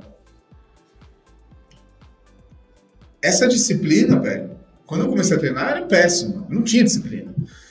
Né? Moleque, 16 anos, disciplina com o quê? Tava comendo terra, tava falando, sei lá. E. Agora, Hoje eu olho para trás e eu sei que eu só cheguei onde eu cheguei, se fosse para dar crédito para uma coisa em especial, foi a disciplina. E claro que o fato de eu gostar de treinar e eu gostar de fisiculturismo, que é um esporte, que agora citando o Rafinha, por que, que o Rafinha falou isso, né? Porque, cara, é o único esporte que você pratica 24 horas por dia, 365 dias por ano. O jogador de futebol tem um momento de folga dele, o atleta, o motorista de Fórmula 1 tem a folga dele. É, todos os atletas de, de alta performance têm um momento que eles relaxam. O fisiculturismo não pode, porque é uma questão de matemática. É matemática, Léo. É tipo, eu sei que eu tenho que competir daqui a oito meses, então até dar oito meses eu faço uma preparação. Primeiro eu vou ganhar calorias, depois eu preciso perder calorias, eu preciso controlar minha porcentagem de gordura, eu preciso estar controlando todos os aspectos simétricos do meu, do meu físico, o tamanho se o tamanho da minha cintura está proporcional ao tamanho do meu braço, está proporcional à minha coxa. Então, não é simplesmente treinar de qualquer jeito. Eu preciso me preocupar em dormir bem, porque sem, sem descansar bem, assim, eu não consigo recuperar minha, minha musculatura. Para eu dormir bem, eu preciso estar com a cabeça boa, então eu não posso ficar me estressando à toa, eu não posso ter uma rotina caótica. Então é natural que você pense que um cara, um atleta, uma pessoa que consegue criar uma rotina disciplinada dessa, ela consegue ser, ter excelência em tudo. E é isso que o Arnold fala pra gente desde sempre, né? Eu, eu, o Arnold se tornou meu ídolo porque eu vi ele fazendo isso e fazendo isso tá ligado? Um cara forte, que sempre existiu o estigma, né, do bombado, ser o cara que não é inteligente, o cara que é chulo e tudo mais. Você vê o Arnold, ele prova isso ao contrário, e é por isso que muitos nós admiramos ele, porque ele, ele teve sucesso em tudo aquilo que ele se dispôs a fazer. Não. E ele deixa claro que foi por causa daquela disciplina. O Arnold é. Bom, quando eu descobri o, o, o Pump Iron, velho. E. Pump Iron. Mano, a, a, o foco do cara, tá ligado? E, e o bom humor dele, assim. Saca assim, o bom humor, o sarcasmo dele, a, a, piada. E o cara sabia que era talentoso, mas treinava do mesmo jeito. E quando ele ganhou, enfim, eu, eu, acompanho a vida do Arnold há muito tempo, cara, assim, também. Gosto muito, já li a, a biografia dele. O cara é fudido, meu. O cara é fudido. E, e com esse pensamento sempre. Com esse pensamento do tipo, ah. cara, prática, ó, eu vou, eu vou concorrer a tal coisa. O que, que eu preciso fazer? Preciso fazer isso? E, e, fazer isso. E fazer, velho. Executar, velho. Executar. Eu gosto muito dessa, dessa visão de vida tipo, é, objetiva, sabe? Tem uma frase do Kobe Bryant, que eu postei no meu stories até essa semana, que ele fala no livro dele, ele fala, cara, depois que eu entendi que o meu propósito de vida era o basquete, a vida se tornou a minha biblioteca. Pensa nisso, cara. Quando você identifica uma coisa que você quer fazer de fato para sua vida, tudo se torna uma fonte de estudo. Tudo se torna uma fonte de reflexão sobre aquilo que você quer fazer. Então, uma pessoa que se propõe a ser disciplinada porque ela ter, quer ter controle da vida dela, tudo se torna um desafio e uma oportunidade de ela de ser mais disciplinada. E aí, tipo, cara, é foda falar disso, porque a primeira coisa, a primeira reação das pessoas ao pensar em disciplina é que disciplina é uma coisa ruim, disciplina é um mal-estar, disciplina é chato, disciplina é, é alguma coisa negativa. Mas a verdade é o contrário. A disciplina é liberdade, né? A disciplina ela te dá liberdade para você fazer o que você realmente quer. Não é, não é quando você acha que você está fazendo o que você realmente quer, você não está. Você está se enganando. Você está recorrendo ao prazer do curto prazo em sacrifício do seu objetivo do longo prazo. A disciplina não. A disciplina trabalha com a sua razão e ela te ajuda a você saber sacrificar o curto prazo em olhando para o objetivo maior de longo prazo. Que é isso que faz a gente de fato ser feliz, né? E, e assim, se fosse para falar, como que a gente começa a treinar a disciplina? Cara, do jeito que vocês todos, do, ao contrário do jeito que a maioria de vocês fazem. Por que as pessoas não conseguem aderir a uma dieta ou aderir ao treino físico?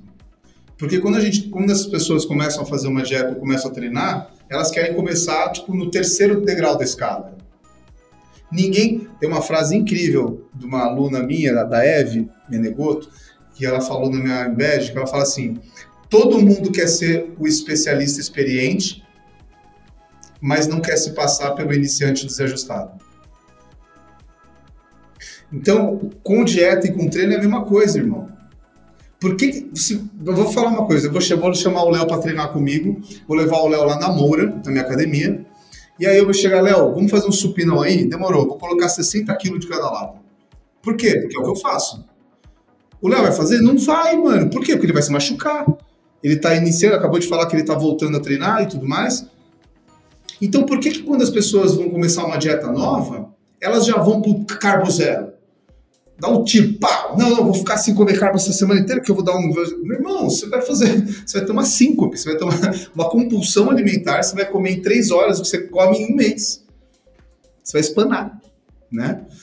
Então, tipo, é muito mais um pensamento gradual. É que as pessoas, de novo, velho, eu volto um pouco naquele conceito de que ninguém tá disposto a aprender. Ninguém, tá, ninguém tem paciência, Léo.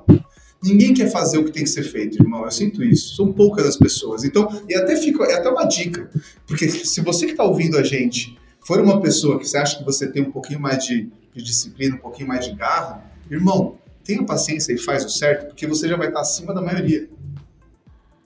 Então, tipo, a disciplina, assim como esse, esse, exemplo da dieta, ela é uma coisa gradual. Não queira as pessoas, sim, mano, toda vez que eu abro o box de pergunta, todo mundo pergunta, André, como que é a sua rotina? Como que é a sua rotina? As pessoas estão querendo simular minha rotina. Eu treino duas vezes por dia. Dá um total de quatro horas de treino por dia. E eu acordo às 5 da manhã e eu treino em três, três horários, né? São três períodos de trabalho separados por dois períodos de treino. Aí o cara que está acostumado a acordar às 10 da manhã e dormir às duas, porque fica assistindo série e jogando games, não tem aquela, aquela cabeça boa, disciplinada para pegar e estudar e compartimentar o dia bonitinho. Aí pega e vou fazer a rotina do Lono. Não, não vai, você vai se fuder. Pelo mesmo exemplo que eu dei da dieta. Então é, uma, é um treino, cara. Começa todo dia a treinar uma coisa. Eu falo, meu irmão, você quer começar de algum lugar? Começa fazendo um cardio toda manhã vai andar na rua. Não, não é correr. Não, não, não. Não precisa fazer nada disso. Só vai andar, anda com intenção, né? Também não fica andando, passeando na praça que nem. Não. Vai, anda com intenção, bota um som, vai mentalizando os seus objetivos do dia e faz isso por meia hora. Você vai ver. Faz isso por uma semana. No final, no final dessa semana, você vai estar querendo mais. Não, não, quero fazer mais coisa agora. Ah, legal. Então agora vamos, vamos começar a pensar na sua alimentação? Ao invés de você, não, vou zerar carbo, vou... Meu irmão, tira tudo que for de açúcar e industrial do seu dia. Come comida todos os dias. Acostuma, tenta perder essa sensibilidade ao açúcar. Porque o açúcar é o inferno, porque ele é delicioso. Só que quando você come açúcar, você fica querendo, você precisa comer açúcar nos próximos três dias seguidos. É assim, é normal, todo mundo. Então você precisa tirando um pouco isso do seu paladar. Então começou a fazer cardio, beleza. Na segunda semana começa a comer comida. Se acostuma a comer fruta quando você está querendo um doce. Se acostuma, a, cara, quero um chocolate, tá bom. Pega um pouco, se você puder, se você conseguir, pega um pedacinho, compra um bombom, vai na padaria compra um bombom. Pronto, toma com café de tarde. Pode. Você vai ver que passou mais uma semana, você vai ver que você já vai estar. Tá, seu organismo vai estar tá desinflamando. Porque a verdade é isso. Todos esses alimentos que têm açúcar, tem muita gordura, tem fritura, tem é, coisas, tudo que for industrializado, isso são substâncias inflamatórias. Elas deixam o nosso organismo inflamado. E a gente nem sabe o que é isso até ver quando o nosso organismo está desinflamado. Você percebe que a gente fica menos inchado, a pele fica um pouquinho mais fina, você fica um pouco menos pesado, você vai ver que você fica até mais disposto. E aí, quando você se vê nessa situação, aí sim você vai começar a ter, ter a capacidade de tomar decisões um pouco mais objetivas. Não, agora eu estou entendendo. Tá. Então, beleza. Então, vamos, vamos fazer um treino. Vamos, vamos, além desse cardiozinho, vamos começar a treinar todo dia. Ou pelo menos vezes, três vezes por semana. Dieta, gente, é matemática. Não existe romance para emagrecer ou para ganhar peso. É matemática. Se você quer emagrecer, você precisa gastar mais calorias do que você consome. Se você quiser ganhar peso, você precisa fazer o inverso. Só que você precisa fazer isso com coisa boa. É simples assim. E, tipo, quando eu falo que todo mundo deveria ter uma noção básica de, nutrição, é isso. É você entender que, porra, tudo que você come são só três macronutrientes carboidrato, proteína e gordura, não importa. Ah, e açúcar. Açúcar vira carboidrato, vira glicogênio. É tudo isso, essas três coisas. E você precisa ter um balanço. Todo, todo dia você precisa comer um pouco dessas, desses quatro nutrientes para conseguir bater o seu, as suas calorias diárias. E tem um valor de calorias, que é o valor de calorias que a gente chama de metabolismo basal, que é o quanto o Léo gasta para ficar parado. O Léo, quando ele acorda, se ele não fizesse nada, se ele ficasse deitado na cama o dia inteiro, nem pegar o celular, só para estar tá vivo, o organismo do Léo precisa de um número de calorias, só para ele estar tá vivo, certo? Isso é o que a gente chama de metabolismo basal. Então vamos supor que o Léo, só para estar tá vivo, gasta mil calorias por dia. Legal. Só que além disso, o Léo acorda, ele vai lá embaixo no prédio, ele faz um cardio, aí ele vai na padaria, aí ele vai no mercado, Aí ele se mexe de casa, de noite o Léo vai treinar. Então você tem mais, esse, você adiciona esses gastos e aí dá um total. Vamos supor que o basal é mil e aí ele gasta mais mil com todas as atividades. Então você tem uma base de duas mil calorias por dia. Se você comer acima disso, você vai ganhar peso. Se você comer menos que isso, você vai emagrecer. Simples assim. É isso. Tá aí, Acabou. Tá resolvido. Quatro anos de estudo pro cara, meu, e, e aí, é, é isso a noção básica que eu acho que todo mundo tinha que ter, é só isso. É verdade, cara, totalmente. E tu, e tu tocou num ponto que é que eu me vejo demais nisso também. Eu sou um cara muito muito 880, né? Aquela coisa assim que tu acabou de dizer, que é tipo assim, não, olha só, até agora mesmo, eu tava, falei para ti antes, cara, pode ser às nove que eu tô fazendo um rango e tal. Daí uh, eu fiz uma, uma lasanha de berinjela. Eu nunca tinha usado berinjela na minha vida. Cara, eu comecei a descobrir. Meu, a berinjela, eu cortei assim, parecia uns havaianinha, parecia uns chinelinha. Ela tem um. ela tem uma. sabe? Eu pensei, nossa, uns Havaianinha. Os Havaianinha. Cara, e, e o troço ficou uma delícia. Eu fiz tudo com coisa natural, assim, né? Comi ali, beleza. Não é uma coisa super mega. Tava lá no nutricionista deu, tá na tabela 2, que não é a tabela 1. Um. É que a tabela 1 um é, é o que tu disse. A tabela 1 um é choradeira, entendeu? É, é, é, ir dormir com fome, entendeu? Mal, mal, puto. Aí não dá, né, cara? Aí eu, conheço, aí eu me conheço. Entendeu? Eu sei o seguinte: não é sustentável. Mano, eu vou te contar uma história. Eu fiquei oito meses. Ano, ano passado, eu fiquei oito meses. Eu li aquele livro, 5 AM Club. Ah, não, vou acordar às 5 horas da manhã. Fiquei oito meses acordando, 8 horas, uh, 5 horas da manhã. Chegou um ponto que eu tava acordando 15 para 15 para 5, assim. Mas, cara, beleza, ia correr, irado, irado, irado. No, só que começou a acontecer o quê? A minha esposa, ela não. Ela é totalmente ao contrário. Ela, ela vai até mais tarde e dorme até mais Nossa, tarde. Minha também, mano. Mano, é, é assim, ó, é duas da manhã, ela tá indo tomar banho. Tipo, uma e meia da manhã, tá indo tomar banho. Aí, tipo assim, velho, uma e meia da manhã, pra mim acordar às quatro e meia da manhã, cinco horas, eu tinha que dormir às oito, nove. Nove horas eu tava deitado, entendeu? Tipo, ah, meu, vou dormir. Porque senão no terceiro dia tu tá um zumbi, velho. Tá um zumbi, não tem como tu ficar. Cara, foi, foi, foi. O que, que aconteceu? Pela minha vida, pelos ajustes da vida, eu não consegui manter. Tudo bem, o que, que eu deveria ter feito? Deveria, ah, vou acordar às 7. Tá tudo bem, não vou acordar às 5, vou acordar às 7. Não, comecei a acordar às 10, às 11. Não, tá tudo certo acordar às 11. Não, porque eu sou criativo, porque eu não sei o que, velho. Uma coisa é certa na tua vida. Não tem jeito. Passarinho que acorda tarde bebe água suja. É, é um é. ditado ridículo. É. E eu sou o cara que defendia a parada do foda-se, eu faço meu horário, tudo bem que eu vou, vou acordar, vou dormir até mais tarde, não sei o que. Mano, se tu acordar às sete da manhã, tudo bem, não acordar às cinco, de repente fica muito pesado para ti, mas tu acordar às sete. Acordar o que, que é cedo para ti? O que, que é cedo? Meu, cedo para mim é sete horas. Então tá. Velho, se tu acordar sete horas todos os dias, faça chuva ou faça sol, a tua vida muda. E eu acho que é isso que o cara do 5am Club disse. Ele não queria é. dizer que era para acordar às 5 da manhã. Tanto é que eu vi a monja Coen, eu gosto muito de budismo também. Aí tem a uhum. monja Coen falando que é tipo assim, não, acho que não foi a monja Coen, foi uma outra, um outro monge, dizendo o seguinte: "Ah, acorde cedo, né? Acordar cedo". Mas aí o cara disse: "Não precisa ser às 5 da manhã. O que, que é cedo para ti?" Ah, meu, cedo para mim é 8 horas, porque o cara acorda até meio-dia, né? 8 horas é cedo. Então tá, então acorda às 8 horas. Ah, foi um uhum. livro que eu li que era falando sobre tirar a ansiedade. Por que, que as pessoas são ansiosas?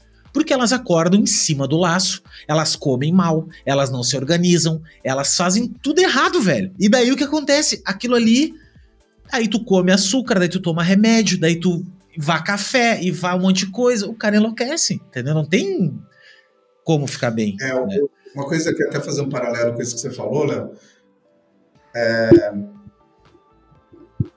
as pessoas, eu faço, eu faço, quem me, me acompanha no Instagram vê que eu sempre posto de manhã o AEJ, né? AEJ é aeróbio em jejum. Né? Eu faço, cara, eu faço aeróbio em jejum todo dia, de manhã.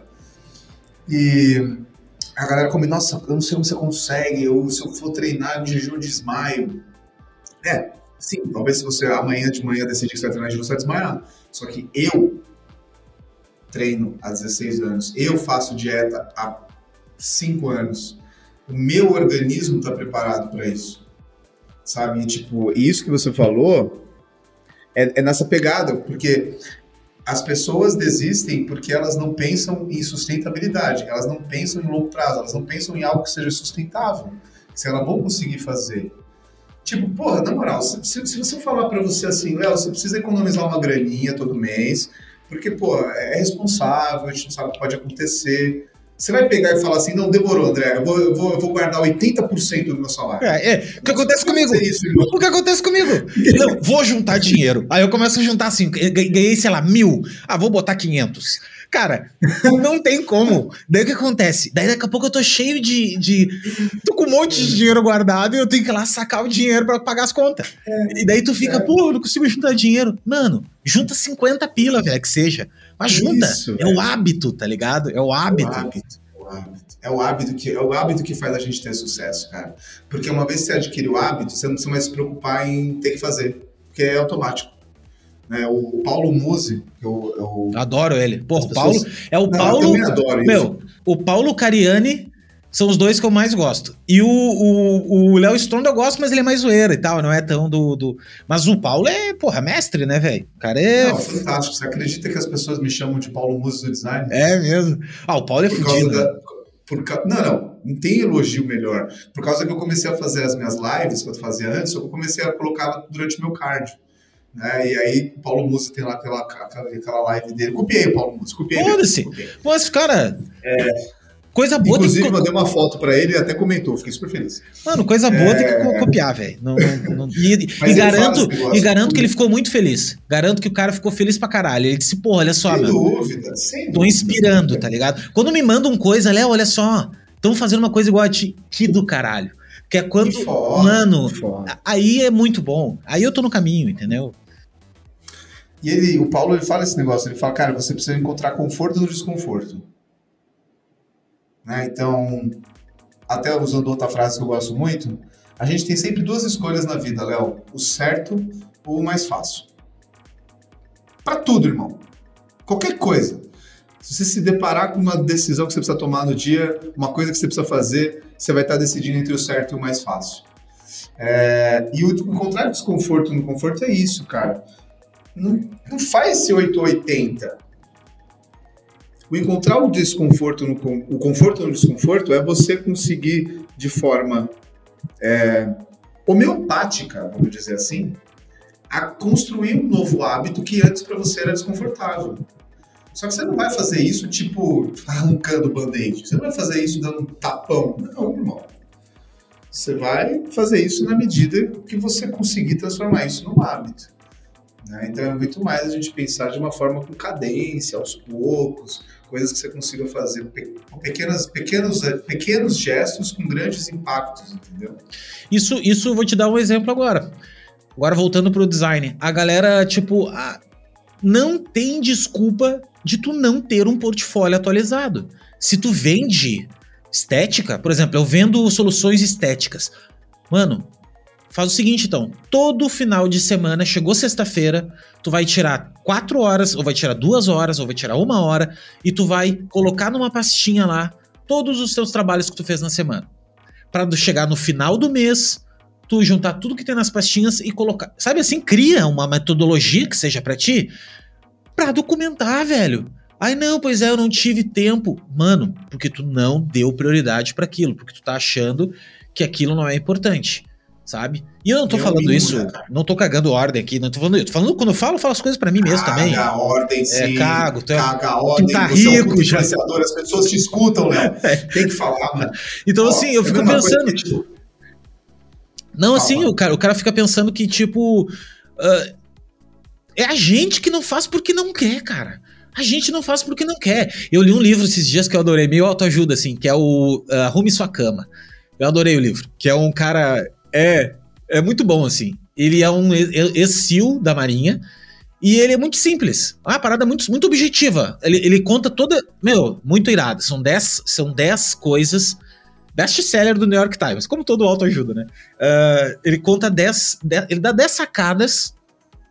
E, e toda sacada que ele dá, ele faz um contraponto com a história dele na Marinha e com a história deles dos SEALs e tal. Mano, ele falou o seguinte: todo dia de manhã a primeira coisa que ele fazia era arrumar a cama, mas assim, depois de ter tomado um puta mijo e tal, arrumar a cama. Daí ele, daí ele não entendia o porquê que era arrumar a cama, por que, que os caras deixavam a cama tão arrumada e por que, que tudo aquilo era tão perfeito. Sabe por que, que eles faziam isso? Porque ele contou uma coisa que é a seguinte, mano, o dia pode ser uma merda, Pode ser que tu perca um braço, pode ser que tu não consiga cumprir uma parada, pode ser que dê uma puta treta, pode ser qualquer coisa. Mas quando tu voltar, e se tu voltar para dormir naquela cama que tu levantou, ao menos ela vai estar tá arrumada, velho. Então, tipo assim, tu inicia e termina o teu dia com um ciclo positivo, com, com, com algo que tu, tipo assim, mano, eu resolvi um, um, um, problema. Quando tu tava falando da academia, e eu não quis, peraí, eu não consigo. Uh, quando tu tava falando da academia, velho, e tu disse que, cara, pô, quando eu vou pra academia, eu sinto que eu tô ah, como se fosse um refúgio e tal e tudo mais. É porque só depende de ti, velho. Só depende de ti aquilo ali. É por isso que as pessoas se conectam tanto e é por isso que pessoas que normalmente têm problemas também. Então, eu tive uma época que eu trabalhei numa agência e o cara, todo mundo já deve. Todo mundo que teve alguns anos aí mais velho já passou por uma agência que tinha um doente na agência. O dono da agência era doente, problemático, o cara cheio de drama e tu. E tu pegava aquilo, porque eu, eu era o responsável pela criação, daí eu ficava. Enfim, e eu acordava também 6 horas da manhã para treinar. Cara, eu, foi o meu melhor shape da minha vida, assim. Foi a época que eu me dediquei ao troço, assim.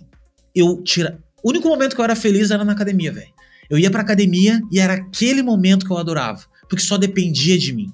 É a mesma história do arrumar a cama. É a mesma história do arrumar o teu portfólio. Arrumar teu site. Cara, arrumar teu site, fazer trabalho fictício, só depende de ti. Não depende de mais ninguém, velho. Tipo assim, ó. Ah, não, porque eu não tenho cliente. Mano, inventa um cliente. Diz que tu.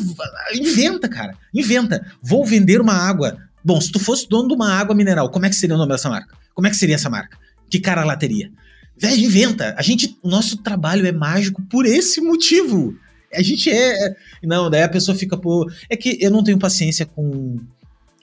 Eu não, eu não consigo ter paciência, cara, com o vitimismo, assim, sabe? Com a não, mas não tem. É muito foda, é um velho. Um dos piores sentimentos que Puts. existem, cara. Ah. Autopiedade não dá.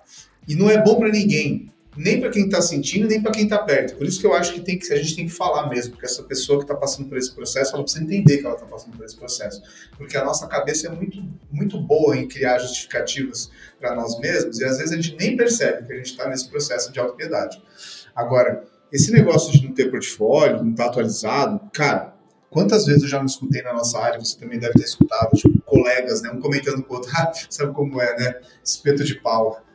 É. Tipo, como se fosse, fosse legal. Normal. É, não, é, ok, tá, tudo bem, tá, todo mundo tá atualizado mesmo. Porra, é tipo uma loja que tem, mas acabou, né? Você chega, ah, tem um tênis na vitrine, tem, tem, mas acabou. Pois é, não tem. Não tem como, gente. Isso não faz o menor sentido, cara faz o menor sentido, não pode ser assim. E como a título de curiosidade, eu não posso arrumar minha cama de manhã porque minha mulher tá dormindo. Também, não posso. Mas... Eu não posso fazer barulho, velho. Eu saio pé por pé, é. cara, tá ligado? E ela vira uma arara, mulher de Capricórnio. A primeira velho. coisa que eu faço todo dia de manhã, Léo. A primeira coisa que eu faço todo dia de manhã, de domingo a domingo, às 5 e pouco da manhã, eu tô lavando louça. Eu arrumo, não é só lavar louça, é limpar a pia. E eu faço isso antes de tomar o meu café. Boa. Eu faço isso enquanto a água ferve. Tá ligado? Então, tipo, depois que eu deixo o negócio limpo, aí sim eu pego meu café, venho para minha mesa, sento. Claro que organizo se não tiver algo desorganizada, mas normalmente sempre está. E aí sim eu começo o dia. Então, olha só, é, até tipo para contar um pouco da minha rotina e também é, corroborar com essa ideia desse livro do Navy SEAL que você leu. Tem outro Navy SEAL que eu também gosto muito, que ele chama Joko Willink. Ah, Joko esse é o fudido. Willink. O que tira a foto do relógio, né? Uhum. Isso, esse mano. Fudido. Esse mano é foda. Ele também tem vários livros. Fudido. É, mas o que, que eu falo? Os meus ciclos. Porque às vezes você não precisa, né, pegando a analogia do Léo aí da cama, trazendo para minha realidade para servir como exemplo. O meu ciclo começa com a louça. E é, é o que eu chamo de ancoragem.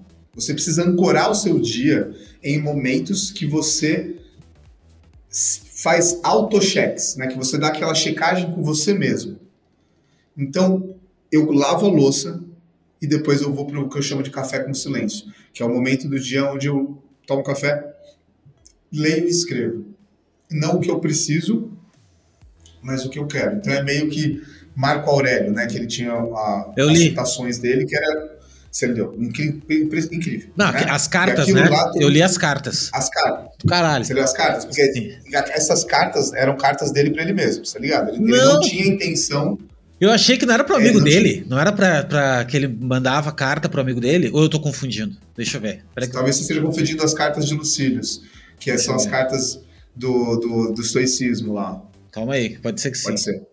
Mas enfim, segue aí, segue aí. Porque a, o livro Meditações, do Marco Aurélio, é um livro de anotações deles que o, que o, próprio Marco Aurélio fazia num diário próprio, tanto que é uma, lei, é uma é, ele escreve como se fosse para ele mesmo.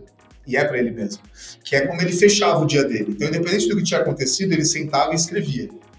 Não, aqui ó, contos, é, contos, cartas de um estoico, volume 1, do Sêneca. Desculpa, confundi. É, isso, é, isso aí, que, é que ele escrevia para Lucílio. Isso. era tipo, era isso. um, é, era um primo dele, sei lá o quê. É. Começa assim. Exatamente. Esse também é fudido. É. Cartas para Não, e é super simples, é, é, muito fácil de entender, não é nada. É, curtinho. E é bom, gostoso, é. Sim. É um ótimo filósofo. Eu adoro o estoicismo, cara. É uma linha filosófica que eu me identifico bastante. Mas então, assim, eu começo ali lavando a louça, cara, só que no final do dia, é... eu termino deixando a lista pronta do dia seguinte.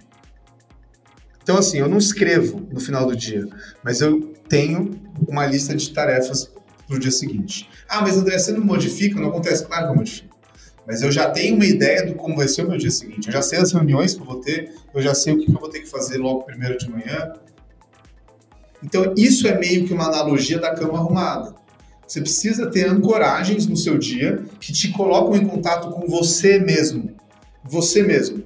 Porque esse momento, principalmente o Café com Silêncio, que é onde eu escrevo, escrever é uma coisa que eu aprendi que é fantástico, cara.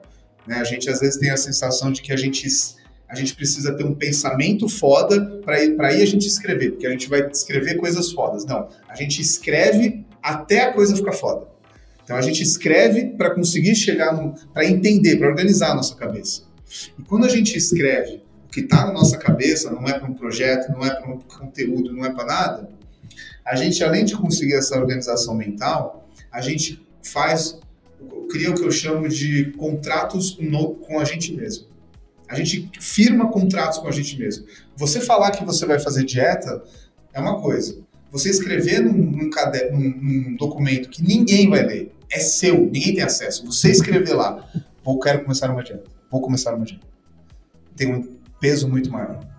Então esses momentos de ancoragem no começo do dia, eu escrevendo, eu organizando minha área de trabalho, minha cozinha, minha mesa, e começando a escrever o que está na minha cabeça, e eu terminando o dia, deixando claro qual é a agenda do dia seguinte, são dois, são duas âncoras, que nem a, a ideia da cama, entendeu?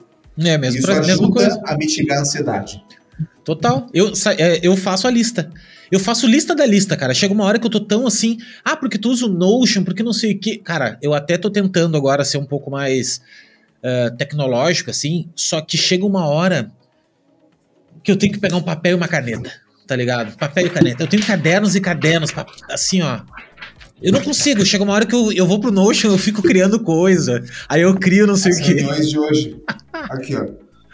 E tu não eu usa vou o pro Notion também. Eu, uso pra caralho. Minha vida inteira tá no Notion. É. Minha, a vida da minha empresa, a minha comunidade. Se eu, o dia que eu tiver um curso vai ser no Notion também. É, mas eu não abro mão do papelzinho. Então, tipo, tem, tem momentos. Agora, por exemplo, conversando com você, eu tô com papel. É, eu também. coisas da nossa conversa. Tu quer coisa que eu Agora, gosto? se eu quiser depois passar isso limpo, aí eu passo pro Notion. Eu tenho, o meu diário é no Notion, por exemplo. Sim. Eu também acho, mas até é que eu, eu gosto do papel pelo fato que quando tu. Primeiro que cientificamente, teu cérebro trabalha um outro lado quando tu escreve, né? Ele faz outras sinapses ali. Tanto é que quando tu passa muito tempo sem escrever, rola uma dislexia total, assim, tu não consegue nem escrever direito, assim, é horrível, né? E, cara, eu também gosto, gosto de. Gosto bastante de escrever, apesar de não ter esse hábito de, inclusive, estar tá no meu Notion ali, escrever um pouco, escrever um pouco. Eu sei que tem que escrever, gosto muito de escrever, só que no computador, assim, eu gosto, eu acho que eu deveria estudar. E eu tô num lance de procrastinar também, assim, hoje de manhã, por exemplo. Não deve procrastinar. Hoje de manhã eu registrei um domínio na, na, web, 3, na web 3, leobecker.eth, que é tipo. Cara, não precisava fazer isso, mas eu, eu queria fazer. E é o seguinte, não, deixa eu te contar, é bem legal, é assim, ó. Web3, cara, tu já tava, tava ouvindo e tal. Então é o seguinte, em vez de tu dar uma carteira, tu tem uma carteira Bitcoin hoje em dia. Só que essa carteira Bitcoin, ela tem um número gigantesco lá, né? Mil, não sei o que, tarará, tarará. Mesma coisa que um site tem um número de IP. O que acontece é, com o teu, do, uh, o teu domínio, tipo leobecker.eth, se eu quiser receber dinheiro de ti agora, eu, eu só te dou esse endereço, leo.leobecker.eth. E daí é o seguinte, ele já tá atrelado à minha carteira.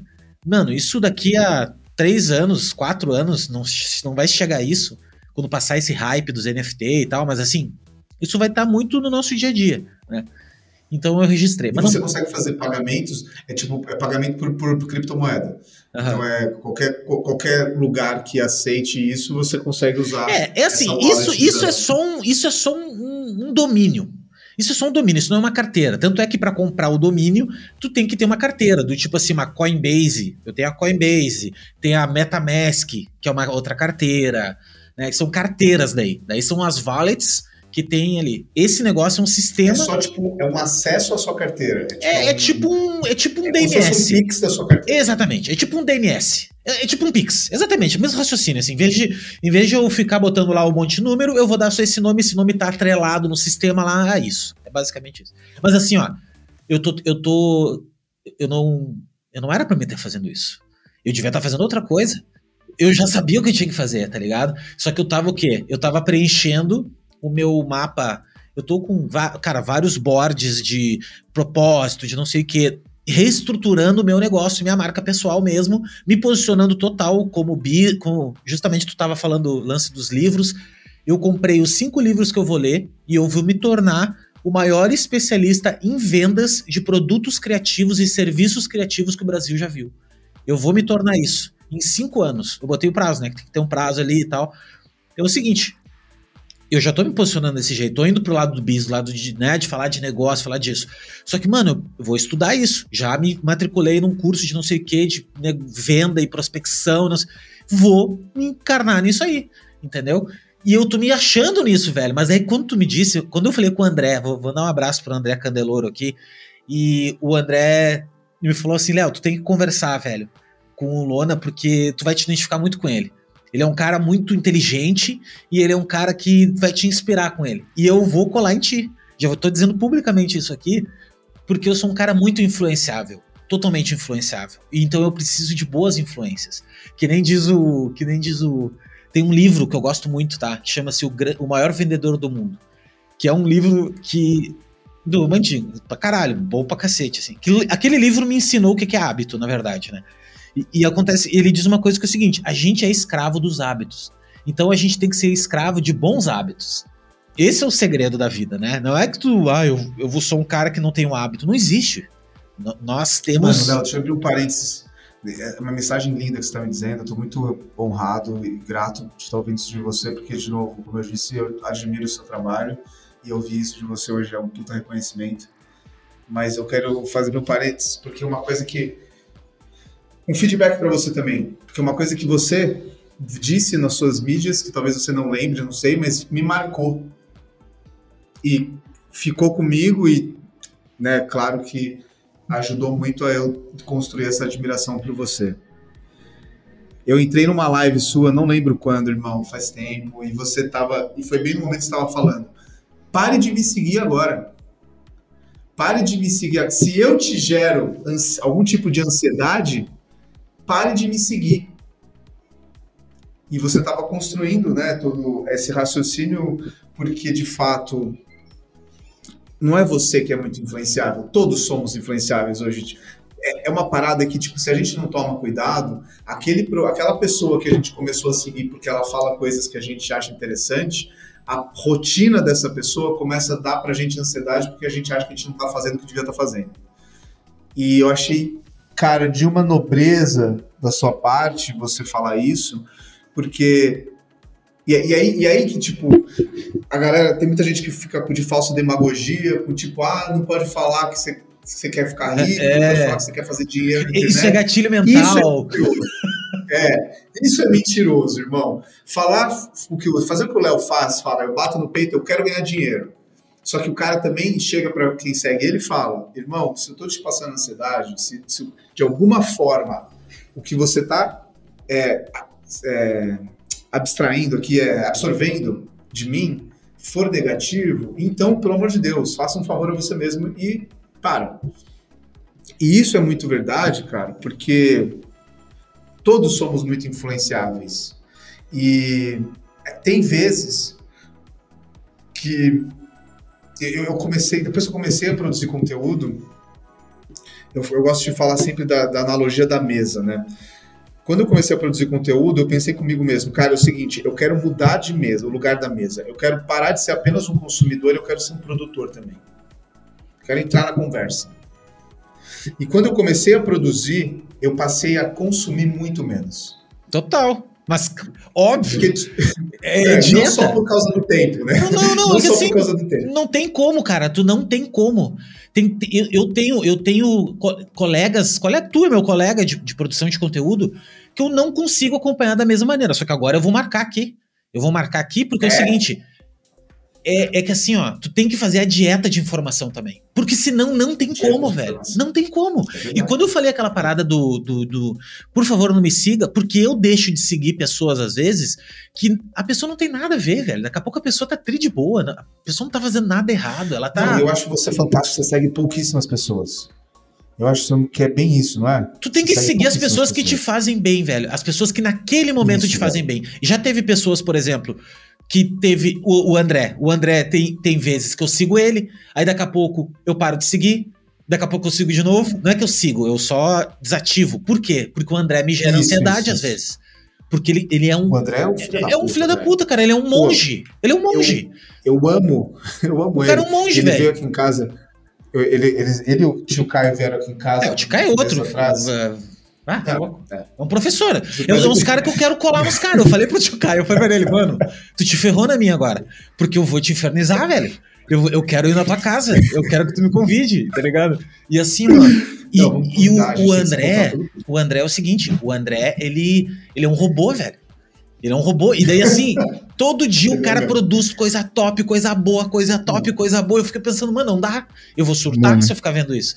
Então, assim. Não, e o cara me responde a box de pergunta: Ah, eu consigo pegar uma média de sete projetos por semana, oito projetos por semana. Eu falei, que? Tá louco, velho. O cara fez 100 trabalhos no ano, velho. E ele fez. Nem, e, nem com cinco funcionários não, eu consegui não, fazer mano, isso. e bons trabalhos. Não são trabalhos bons assim. Trabalhos. Não são trabalhos Excelentes assim. Trabalhos. Se fossem trabalho de merda, eu ia até chamar ele e dizer, mano, olha só, eu não sei se, não sei se tu tá fazendo bem isso, porque, pô, daqui a pouco tu pega menos é. trampo. Quer dizer, foda-se, tá ganhando dinheiro. que coisa boa. É o cara que mais ganha dinheiro. Eu falei para ele, mano, tu é o, tu é o exemplo para mim. É. Trabalha, trabalha bem, é. sabe falar de dinheiro, sabe cobrar, é organizado, é um monge. Mas o problema dele é que ele é um monge. Ele, ele, ele é fora da é. curva. Não dá para comparar ele com outras coisas. Pô, é grande abraço, um grande beijo. Pô, beijão, André. Ele que fez essa conexão incrível que eu com o Léo. Faz horas e, que eu falava contigo. E eu, eu mandava mensagem para ti. Eu disse, não, mas o cara deve estar tá puxando.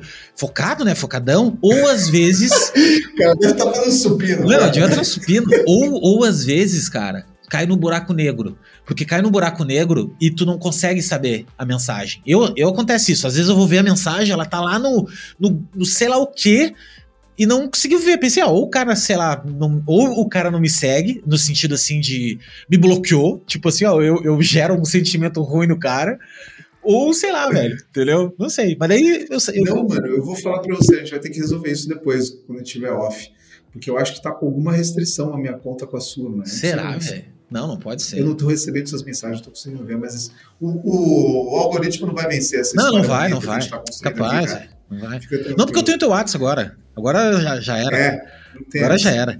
Teu, o, contato é direto. Tá louco. Mas assim, queria agradecer ao Léo, o Léo, queria agradecer ao André é, por ter conectado a gente. E eu sempre falo, cara, o tio Caio também, puta, só admiração por ele, são profissionais incríveis. E o André, ele é uma, um fenômeno de processo. O dia, eu falei pro André quando ele veio aqui, o dia que você criar o seu. Eu, eu já, eu falei pra ele, eu queria fazer sua mentoria, mano. É, eu, o amigo. Tinha o, tempo, mano. sei lá. É. Mas assim, o dia que você fizer um curso sobre processo, eu te arremesso o meu cartão de crédito. Não, eu não quero, assim. eu quero o André como sócio. Eu faço o que quiser, é. eu assino qualquer coisa. André, o que, que eu preciso é fazer? Eu, tu pode é ficar isso. com 90%, mano. Eu fico com 10%. Porque os 10% tá que sobrar, tá ligado? Do que ele produzir, mano, tá tudo bem. Eu quero o André como sócio, eu não quero. O André é foda. O André é foda, mano. Meu, eu queria ficar contigo aqui. Na verdade, tu tá indo pro podcast mais longo e é muito prazeroso mesmo, assim. É um papo que. Ah, bah, irmão, assim. Eu faço isso aqui com o maior amor e carinho do mundo. Tem outra coisa também que eu quero te dizer, que é o seguinte: dizer para todo mundo, né? Uh, eu falo muito bem, eu gosto muito de falar de dinheiro, gosto de falar de ganhar dinheiro, e gosto também porque eu faço isso com amor. E se eu não fizesse isso com amor, eu não conseguiria fazer. Porque até começar a dar dinheiro, demora muito tempo. Muito tempo. Demora pra e, e, assim, e aí que a galera se perde. É aí que a galera troca os pés pelas mãos. Que, ela, que a galera fala assim: ah, eu vou virar trader. Como se trader fosse do dia pra noite que tu vai ganhar também. Como se vou virar bodybuilder. Vou tomar bomba. Ah, o cara toma bomba. É fácil. Mano, vai lá então, toma bomba. Toma bomba lá e vai lá, quero ficar o tamanho daquele cara. Vai lá e bota 600 quilos embaixo do supino e fica lá embaixo ver se vai. Tipo, tudo as pessoas acham que é fácil. Então, o que, que eu digo assim? Uh, eu faço. Encontre uma coisa que você goste muito. Tem um cara que eu gosto muito dele também, que é o Felipe Tito. Mandar um abraço pro Felipe, não é meu amigo ainda, mas eu vou emanar para que ele chegue até mim também. Vai chegar nele, vai, vai chegar. chegar vai chegar. E o Felipe é um cara que eu, que eu gosto muito do mindset dele também. E ele falou uma parada um dia desse que era o seguinte: que é um cara que trabalha pra caralho também, assim. Então, um cara muito foda. Ele tava acordando, sei lá, foi dormir às duas e tava acordando às cinco. Aí ele dizia o seguinte: Ah, vão dizer, cara, que que trabalhar, como é que é? Trabalhar com o que tu gosta, tu não vai, tu não vai, vai achar que tu não trabalha. Mano, vai ser uma Mas, merda. É, tra... Vai ser uma, merda, merda igual, velho. É uma merda, trabalhar é uma merda. Só que é o seguinte, quando tu entende o que tu gosta, essa merda fica palatável. Essa merda tá beleza, velho. É uma merda que eu curto fazer. É, é uma parada que eu gosto de fazer. Eu vi também uma, não sei quem falando, e que é uma parada muito legal, que é o seguinte: tudo na vida é difícil. Ser gordo é difícil. Ser magro é difícil. Ter dinheiro é difícil. Ser pobre é difícil. Tá ligado? Subir uma montanha é difícil. Tu fazer, escrever um livro é difícil. Tudo é difícil. Não escrever um livro também é difícil, porque tu vai ser, ficar frustrado. Então, tipo assim, a vida é difícil. Tu tem que escolher os teus difíceis. Que que, quais são os teus difíceis, né? O que que, o, que que o difícil para mim que, que é, é, o que tu acabou de dizer que o Muzi disse também. Qual é que o qual é o difícil para mim que eu que é suportável, né? Tipo, o que que para mim é, é, e é isso, mano. Daí tu vai ser feliz e, e, e, seguir fazendo, cara. Tenha paciência, mano. segue fazendo. Aprenda com o caminho. Quando tu subiu no palco lá e pegou o prêmio, velho, foi o, a ponta do iceberg. Tu, tu, foi a ponta do iceberg. Todo o caminho, todo 5 da manhã, toda. E assim, quando tu olhou o shape que tu tava seco, tu disse assim, mano, é isso aqui, velho. Nem que eu não ganhe, tá ligado? Nem que eu não ganhe, tava valendo já. Tá ligado? Já tava valendo. Tu já tinha ganho, tu tinha ganho na tua cabeça já. E é isso que é o mérito, velho. É isso aí, sacou? Esse, esse é o pensamento do vencedor mesmo. É o, é o cara que vence, se vence, né? É o cara que. que pensamento de abundância, a mesma coisa. É o cara que é abundante, cara. O cara que não, não e, transborda, e assim, né? Léo, eu acho que até para relacionar um pouco aí pra galera que tá ouvindo a gente. Muitas das pessoas que tem, ah, como que eu faço para me posicionar? O que, que eu produzo de conteúdo? Como eu consigo os primeiros clientes? Quanto que eu, como que eu consigo cobrar mais caro? Bicho, são perguntas que talvez você precise de mais tempo para ter as respostas. Só começa a trabalhar.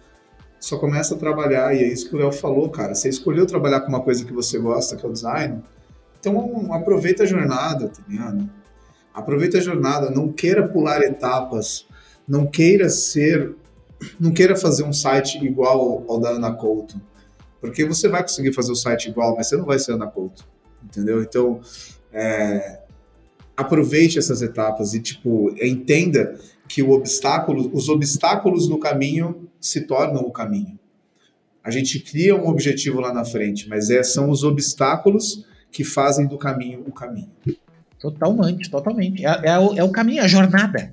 É a jornada que faz a parada. E tenha paciência.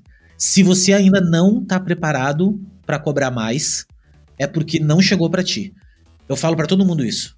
Por exemplo, hoje eu cobro um projeto, vamos lá, de identidade visual, cara, 20 mil. Beleza, 20 mil. Tá, beleza. Eu não, eu não consigo cobrar 2 mil. Não cabe mais para mim. Não, eu não. Como é que eu posso te dizer assim? Não faz sentido. É a mesma coisa que tu querer colocar um, um ah, uma planta tipo, que, que é uma árvore num vasinho. Não tem mais como. E eu não tô falando aqui, oh, não, porque o Léo. Não, é porque eu, eu, eu amasso esse pão há muito tempo, velho. É só isso. Então, para mim, e quando eu falo 20 mil pro cliente, o cliente paga. Eu explico para ele, vai ser isso, isso aqui, pum, pum, pum, pum, tá, beleza. Ah, Léo, mas quando eu falo 20 mil pro cliente, o cliente não me paga. É porque, mano, tu ainda não internalizou a parada. Tu tem que botar casaco. Tira casaco. Bota casaco, tira casaco. Bota casaco. É a mesma coisa, velho. É, é exato. Tu tem que internalizar, cara, isso, assim. Tu tem que Cada fibra do teu corpo tem que vibrar no 20 mil. Ser verdadeiro, não é blefar, não é, olha, eu vou cobrar 20 mil cagado que o cara não vai fechar, tá ligado? Não, mano, é tipo. Uma coisa que o, o Cris, o Cris Du me ensinava, ele me, tipo, deixava, ele me ensinava pelo exemplo. Ele falava muito, falava assim, André, você já viu quanto que eu cobro aqui nos projetos? Você já me viu mandando propostas de 300 mil dólares, 600 mil dólares. Não tenha dúvida de que todas essas propostas eu achava que estava barato. Então você precisa entender que se o Léo tá cobrando 20 mil hoje, é porque na cabeça dele dava para ser 30. É, dá. Não, eu, isso, isso. Eu tô, eu, tô, eu, tô querendo, eu tô querendo 50. Meu número é 50. É pensei, mano, meu número é 50. 20 pila, tá, 20 pila eu vou fazer pra, pra fechar, porque eu sei que pô, fecho duas de 20, dá 40, tá bom daí. Mas mas é musculatura. É um processo. É processo. É que nem é, tu chegar. É o que eu chamo de body of work. Você tem que ter, você tem que criar escopo de trabalho. Você tem que ter. É, é, é, é tempo, cara. Ou o cara tá fazendo isso há 20 anos, né? É isso, mano.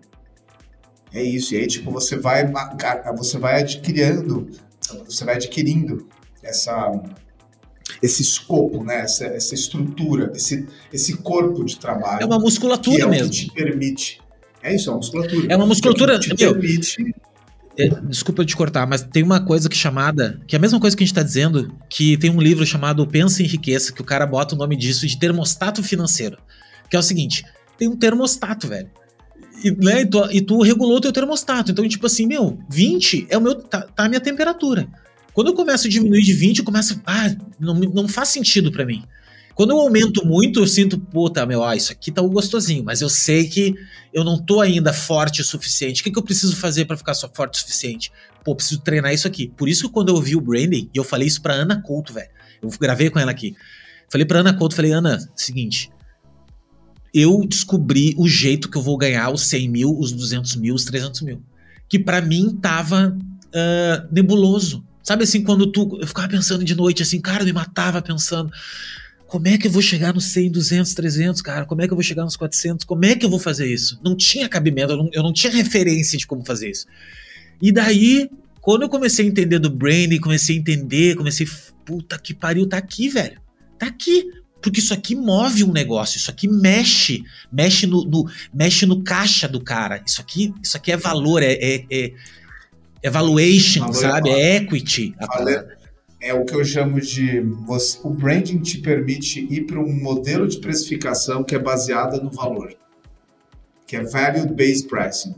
Que eu não vou entrar nesse tópico agora, senão a gente vai até meia-noite. Não, mas... não, é, você tem que dormir, é, eu também, é, não, não vamos nessa. Essa aí nós vamos marcar, nós vamos mas... marcar uma live para isso aí.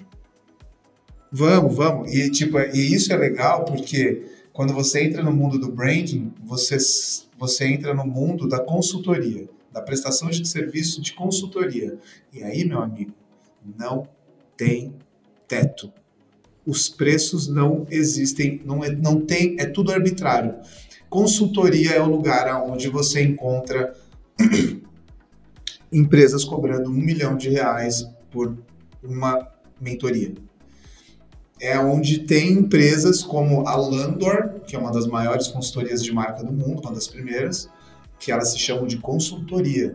E eles já cobraram um milhão de dólares por um logo. Esse é o caminho, cara. É o caminho da estratégia de marca. É o caminho.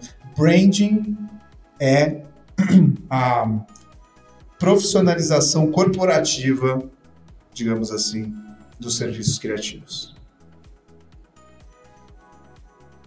Não, cara, tu... eu acho muito bizarro. É a mesma coisa que quando o cara. Não, é, não, não. É tipo assim, cara, é como se tu descobrisse, tu destravasse um videogame que abrisse outra fase. Assim, tu pensa, mano, é. eu vou ter que virar muitas noites porque essa fase aqui é longa e, e que do caralho, entendeu? Porque. Ah, que delícia, velho, que delícia. Ó, só para concluir, botar mais na cabeça das pessoas. É, a Manifesto, a minha empresa, a gente já conseguiu cobrar 120, 150 reais num projeto de criação de marca. Não por causa da parte gráfica, por causa da parte de consultoria. Você podia pagar Só 30, isso, pagou 30 para alguém fazer a parte gráfica, e é, que, que é, é um puta de um projeto ainda, né? Um projeto Não, incrível. Que eu, que eu, com 30 mil reais eu pego os melhores designers do Brasil para trabalhar comigo, e eles vão receber bem e vão ficar felizes. Por quê? Porque eu tenho uma puta estrutura de material estratégico para eles usarem como base para criar. O cliente fica feliz porque você cobrou dele o suficiente para ele sentir segurança e garantia em você. Você fica um tempo sem dormir porque é uma puta responsa nas suas costas. Só que assim, é o que o Léo tava falando, é o escopo de trabalho. Eu tenho cacife, eu tenho escopo de trabalho para segurar essa onda hoje. Não foi assim sempre. É, né? é. Mas e assim, cara. O ponto é, é, a consultoria é a abertura financeira para os serviços criativos. Não, fechou? Ah, fechou, fechou. Ah, cara, eu tô muito feliz, cara. Tô muito feliz. Eu gravei eu o podcast. Ver, vocês que estão assistindo, que não conseguem ver, o Léo está saltitando. Não, estão vendo, cara. Estão vendo, estão vendo aí. Uh, mano, assim, eu queria te. Não, eu não vou te agradecer, cara, porque eu acho que agradecimento é pouco. Uh, te, te parabenizar, velho, por esta, por esta clareza que tu tem, sabe? Assim, tu é um cara muito. Uma clareza muito interessante, assim, tu é uma mente pensante mesmo, assim, é um... Tem um nome disso, cara. Tem uma coisa que quando tua pessoa ela é sexy por pela inteligência. Tem um nome técnico disso. Ah, é. Eu sou o cara do nome técnico, eu adoro essas coisinhas assim. Eu, eu jogo umas reuniões assim, a galera fica. Ah, gosto, é, gosto. Tem um nome disso, tá? Mas tu é um cara totalmente assim, tu é um cara que é, que é realmente, realmente inspirador. Te ouvir falar. E, e com certeza a gente vai trocar figurinha tu, tá, tu sabe meu objetivo e meu objetivo é totalmente compartilhável. Ele é. Eu preciso de mais pessoas, que todo mundo se junte, porque se a gente quer transformar realmente o design em algo grande, né, cara, no sentido do, do, do, poder que ele tem, né? Eu acho que o design ele deveria estar em outro, em outro patamar já, apesar de ele não, apesar de a gente saber a importância dele. Então vamos se juntar e vamos fazer. E principalmente, cara, principalmente mesmo, ajudar a galera que tá não só começando, tem muita gente que faz 10 anos que tá trabalhando aí e que não conseguiu tirar um bom dinheiro ainda, fazer isso se tornar realidade, tá ligado? Todo mundo ganhar aí seus 10, 20, 30, 50, quanto puder, entendeu? A, a, a é que quando a gente fala 50, 100 mil, fica uma coisa totalmente distante, né? As pessoas, ah, não, mas 50 mil. Mas. Não, mas é muito mais do que isso. É, é, mas assim, cara, vamos ganhar 10 primeiro, cara. Que nem tu falou do, dos pesos. Meu, olha só, tu tá ganhando quanto hoje? 3. Então tá, vamos fazer alguma coisa para tu ganhar 6? Vamos. Como é que tu vai fazer isso? É a mesma coisa, porque o trabalho de 3, o trabalho de 6 é igual ao do de 3. É só tu que não tá cobrando.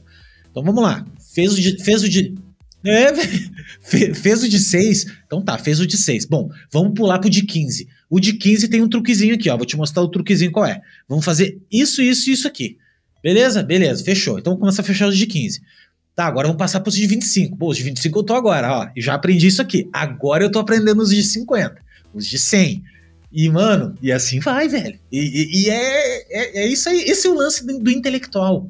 É por isso que eu sou tão fascinado pela nossa profissão que ela é uma profissão intelectual, cara, uma profissão que depende de ti se desenvolver, sabe?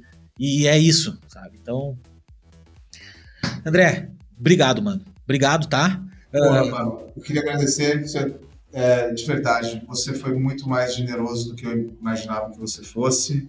Uh, me identifiquei contigo mais do que eu já me identificava só assistindo você no, no Instagram.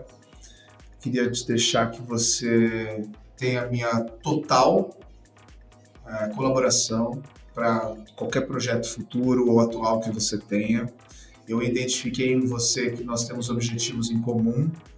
É, eu também quero fazer, eu, eu, até roubando aqui o, o, termo do tio Caio, quando a gente gravou o podcast, ele falou: Eu quero fazer dinheiro, porque fazer dinheiro é para mim e para os outros.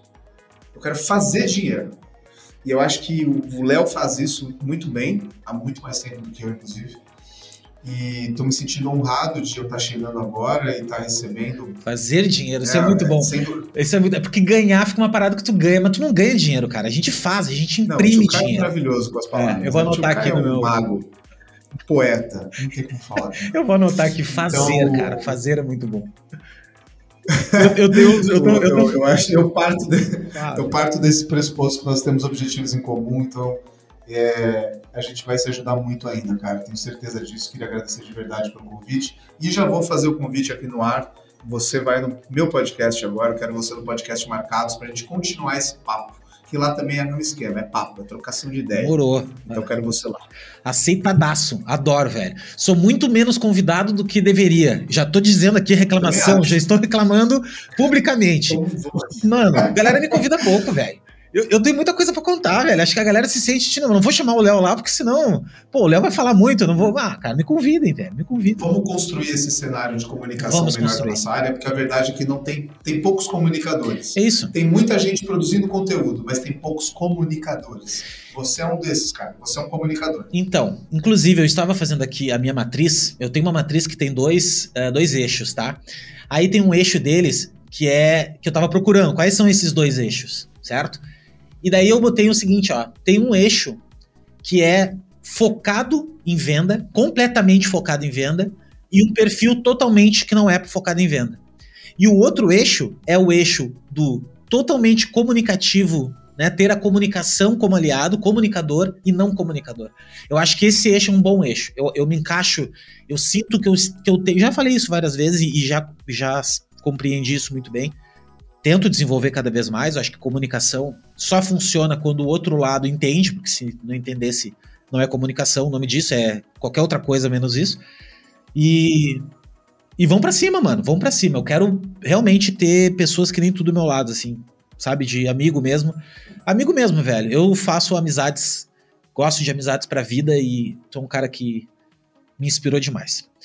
Vou parar de fazer. Deixa eu, eu só tava esperando fechar duas horas. Bom, agora fechou duas horas. Eu acho que é o podcast mais longo esse. Temos um recorde. Temos um recorde. Cara, tu é um cara de recordes, né, velho? Eu não poderia deixar aí tu, tu em 45 Sim. minutos, né? Então. Não, não. Gente, obrigado. A gente tá aqui pra deixar a marca. Exato. Nosso negócio é, é riscar o quadro. Cara, eu queria agradecer. Riscar o quadro, eu lembrei agora do. eu lembrei do CrossFit, mas eu não vou falar, porque uh, tem gente que faz CrossFit, né? E tudo mais, é massa pra caralho. Não, não faça piada. Não, não. São ótimas pessoas. O importante é fazer. É, eu queria deixar aqui um grande abraço para todo mundo que permaneceu essas duas horas. De coração mesmo, foi muito bom.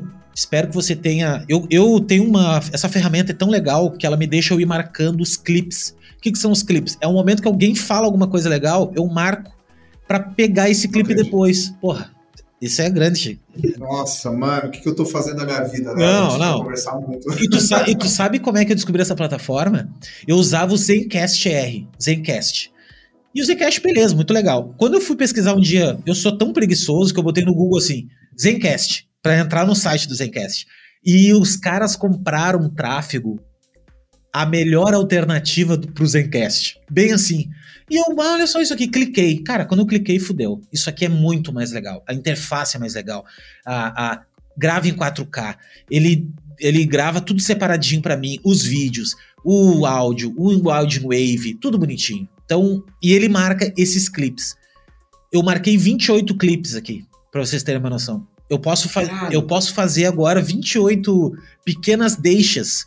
Tipo assim, quando eu faço o, o, a chamada do podcast, eu pego um pedacinho, né? Então, eu, eu, em vez de eu ficar ouvindo tudo, porque eu, eu vou dizer pra. Mano, eu vou dizer uma coisa para vocês aqui. Quem quer produzir conteúdo, não se assista. Não olhe para trás. Só faz. Porque se você ficar olhando, você vai ficar, ai não, porque eu falei isso, ai porque eu.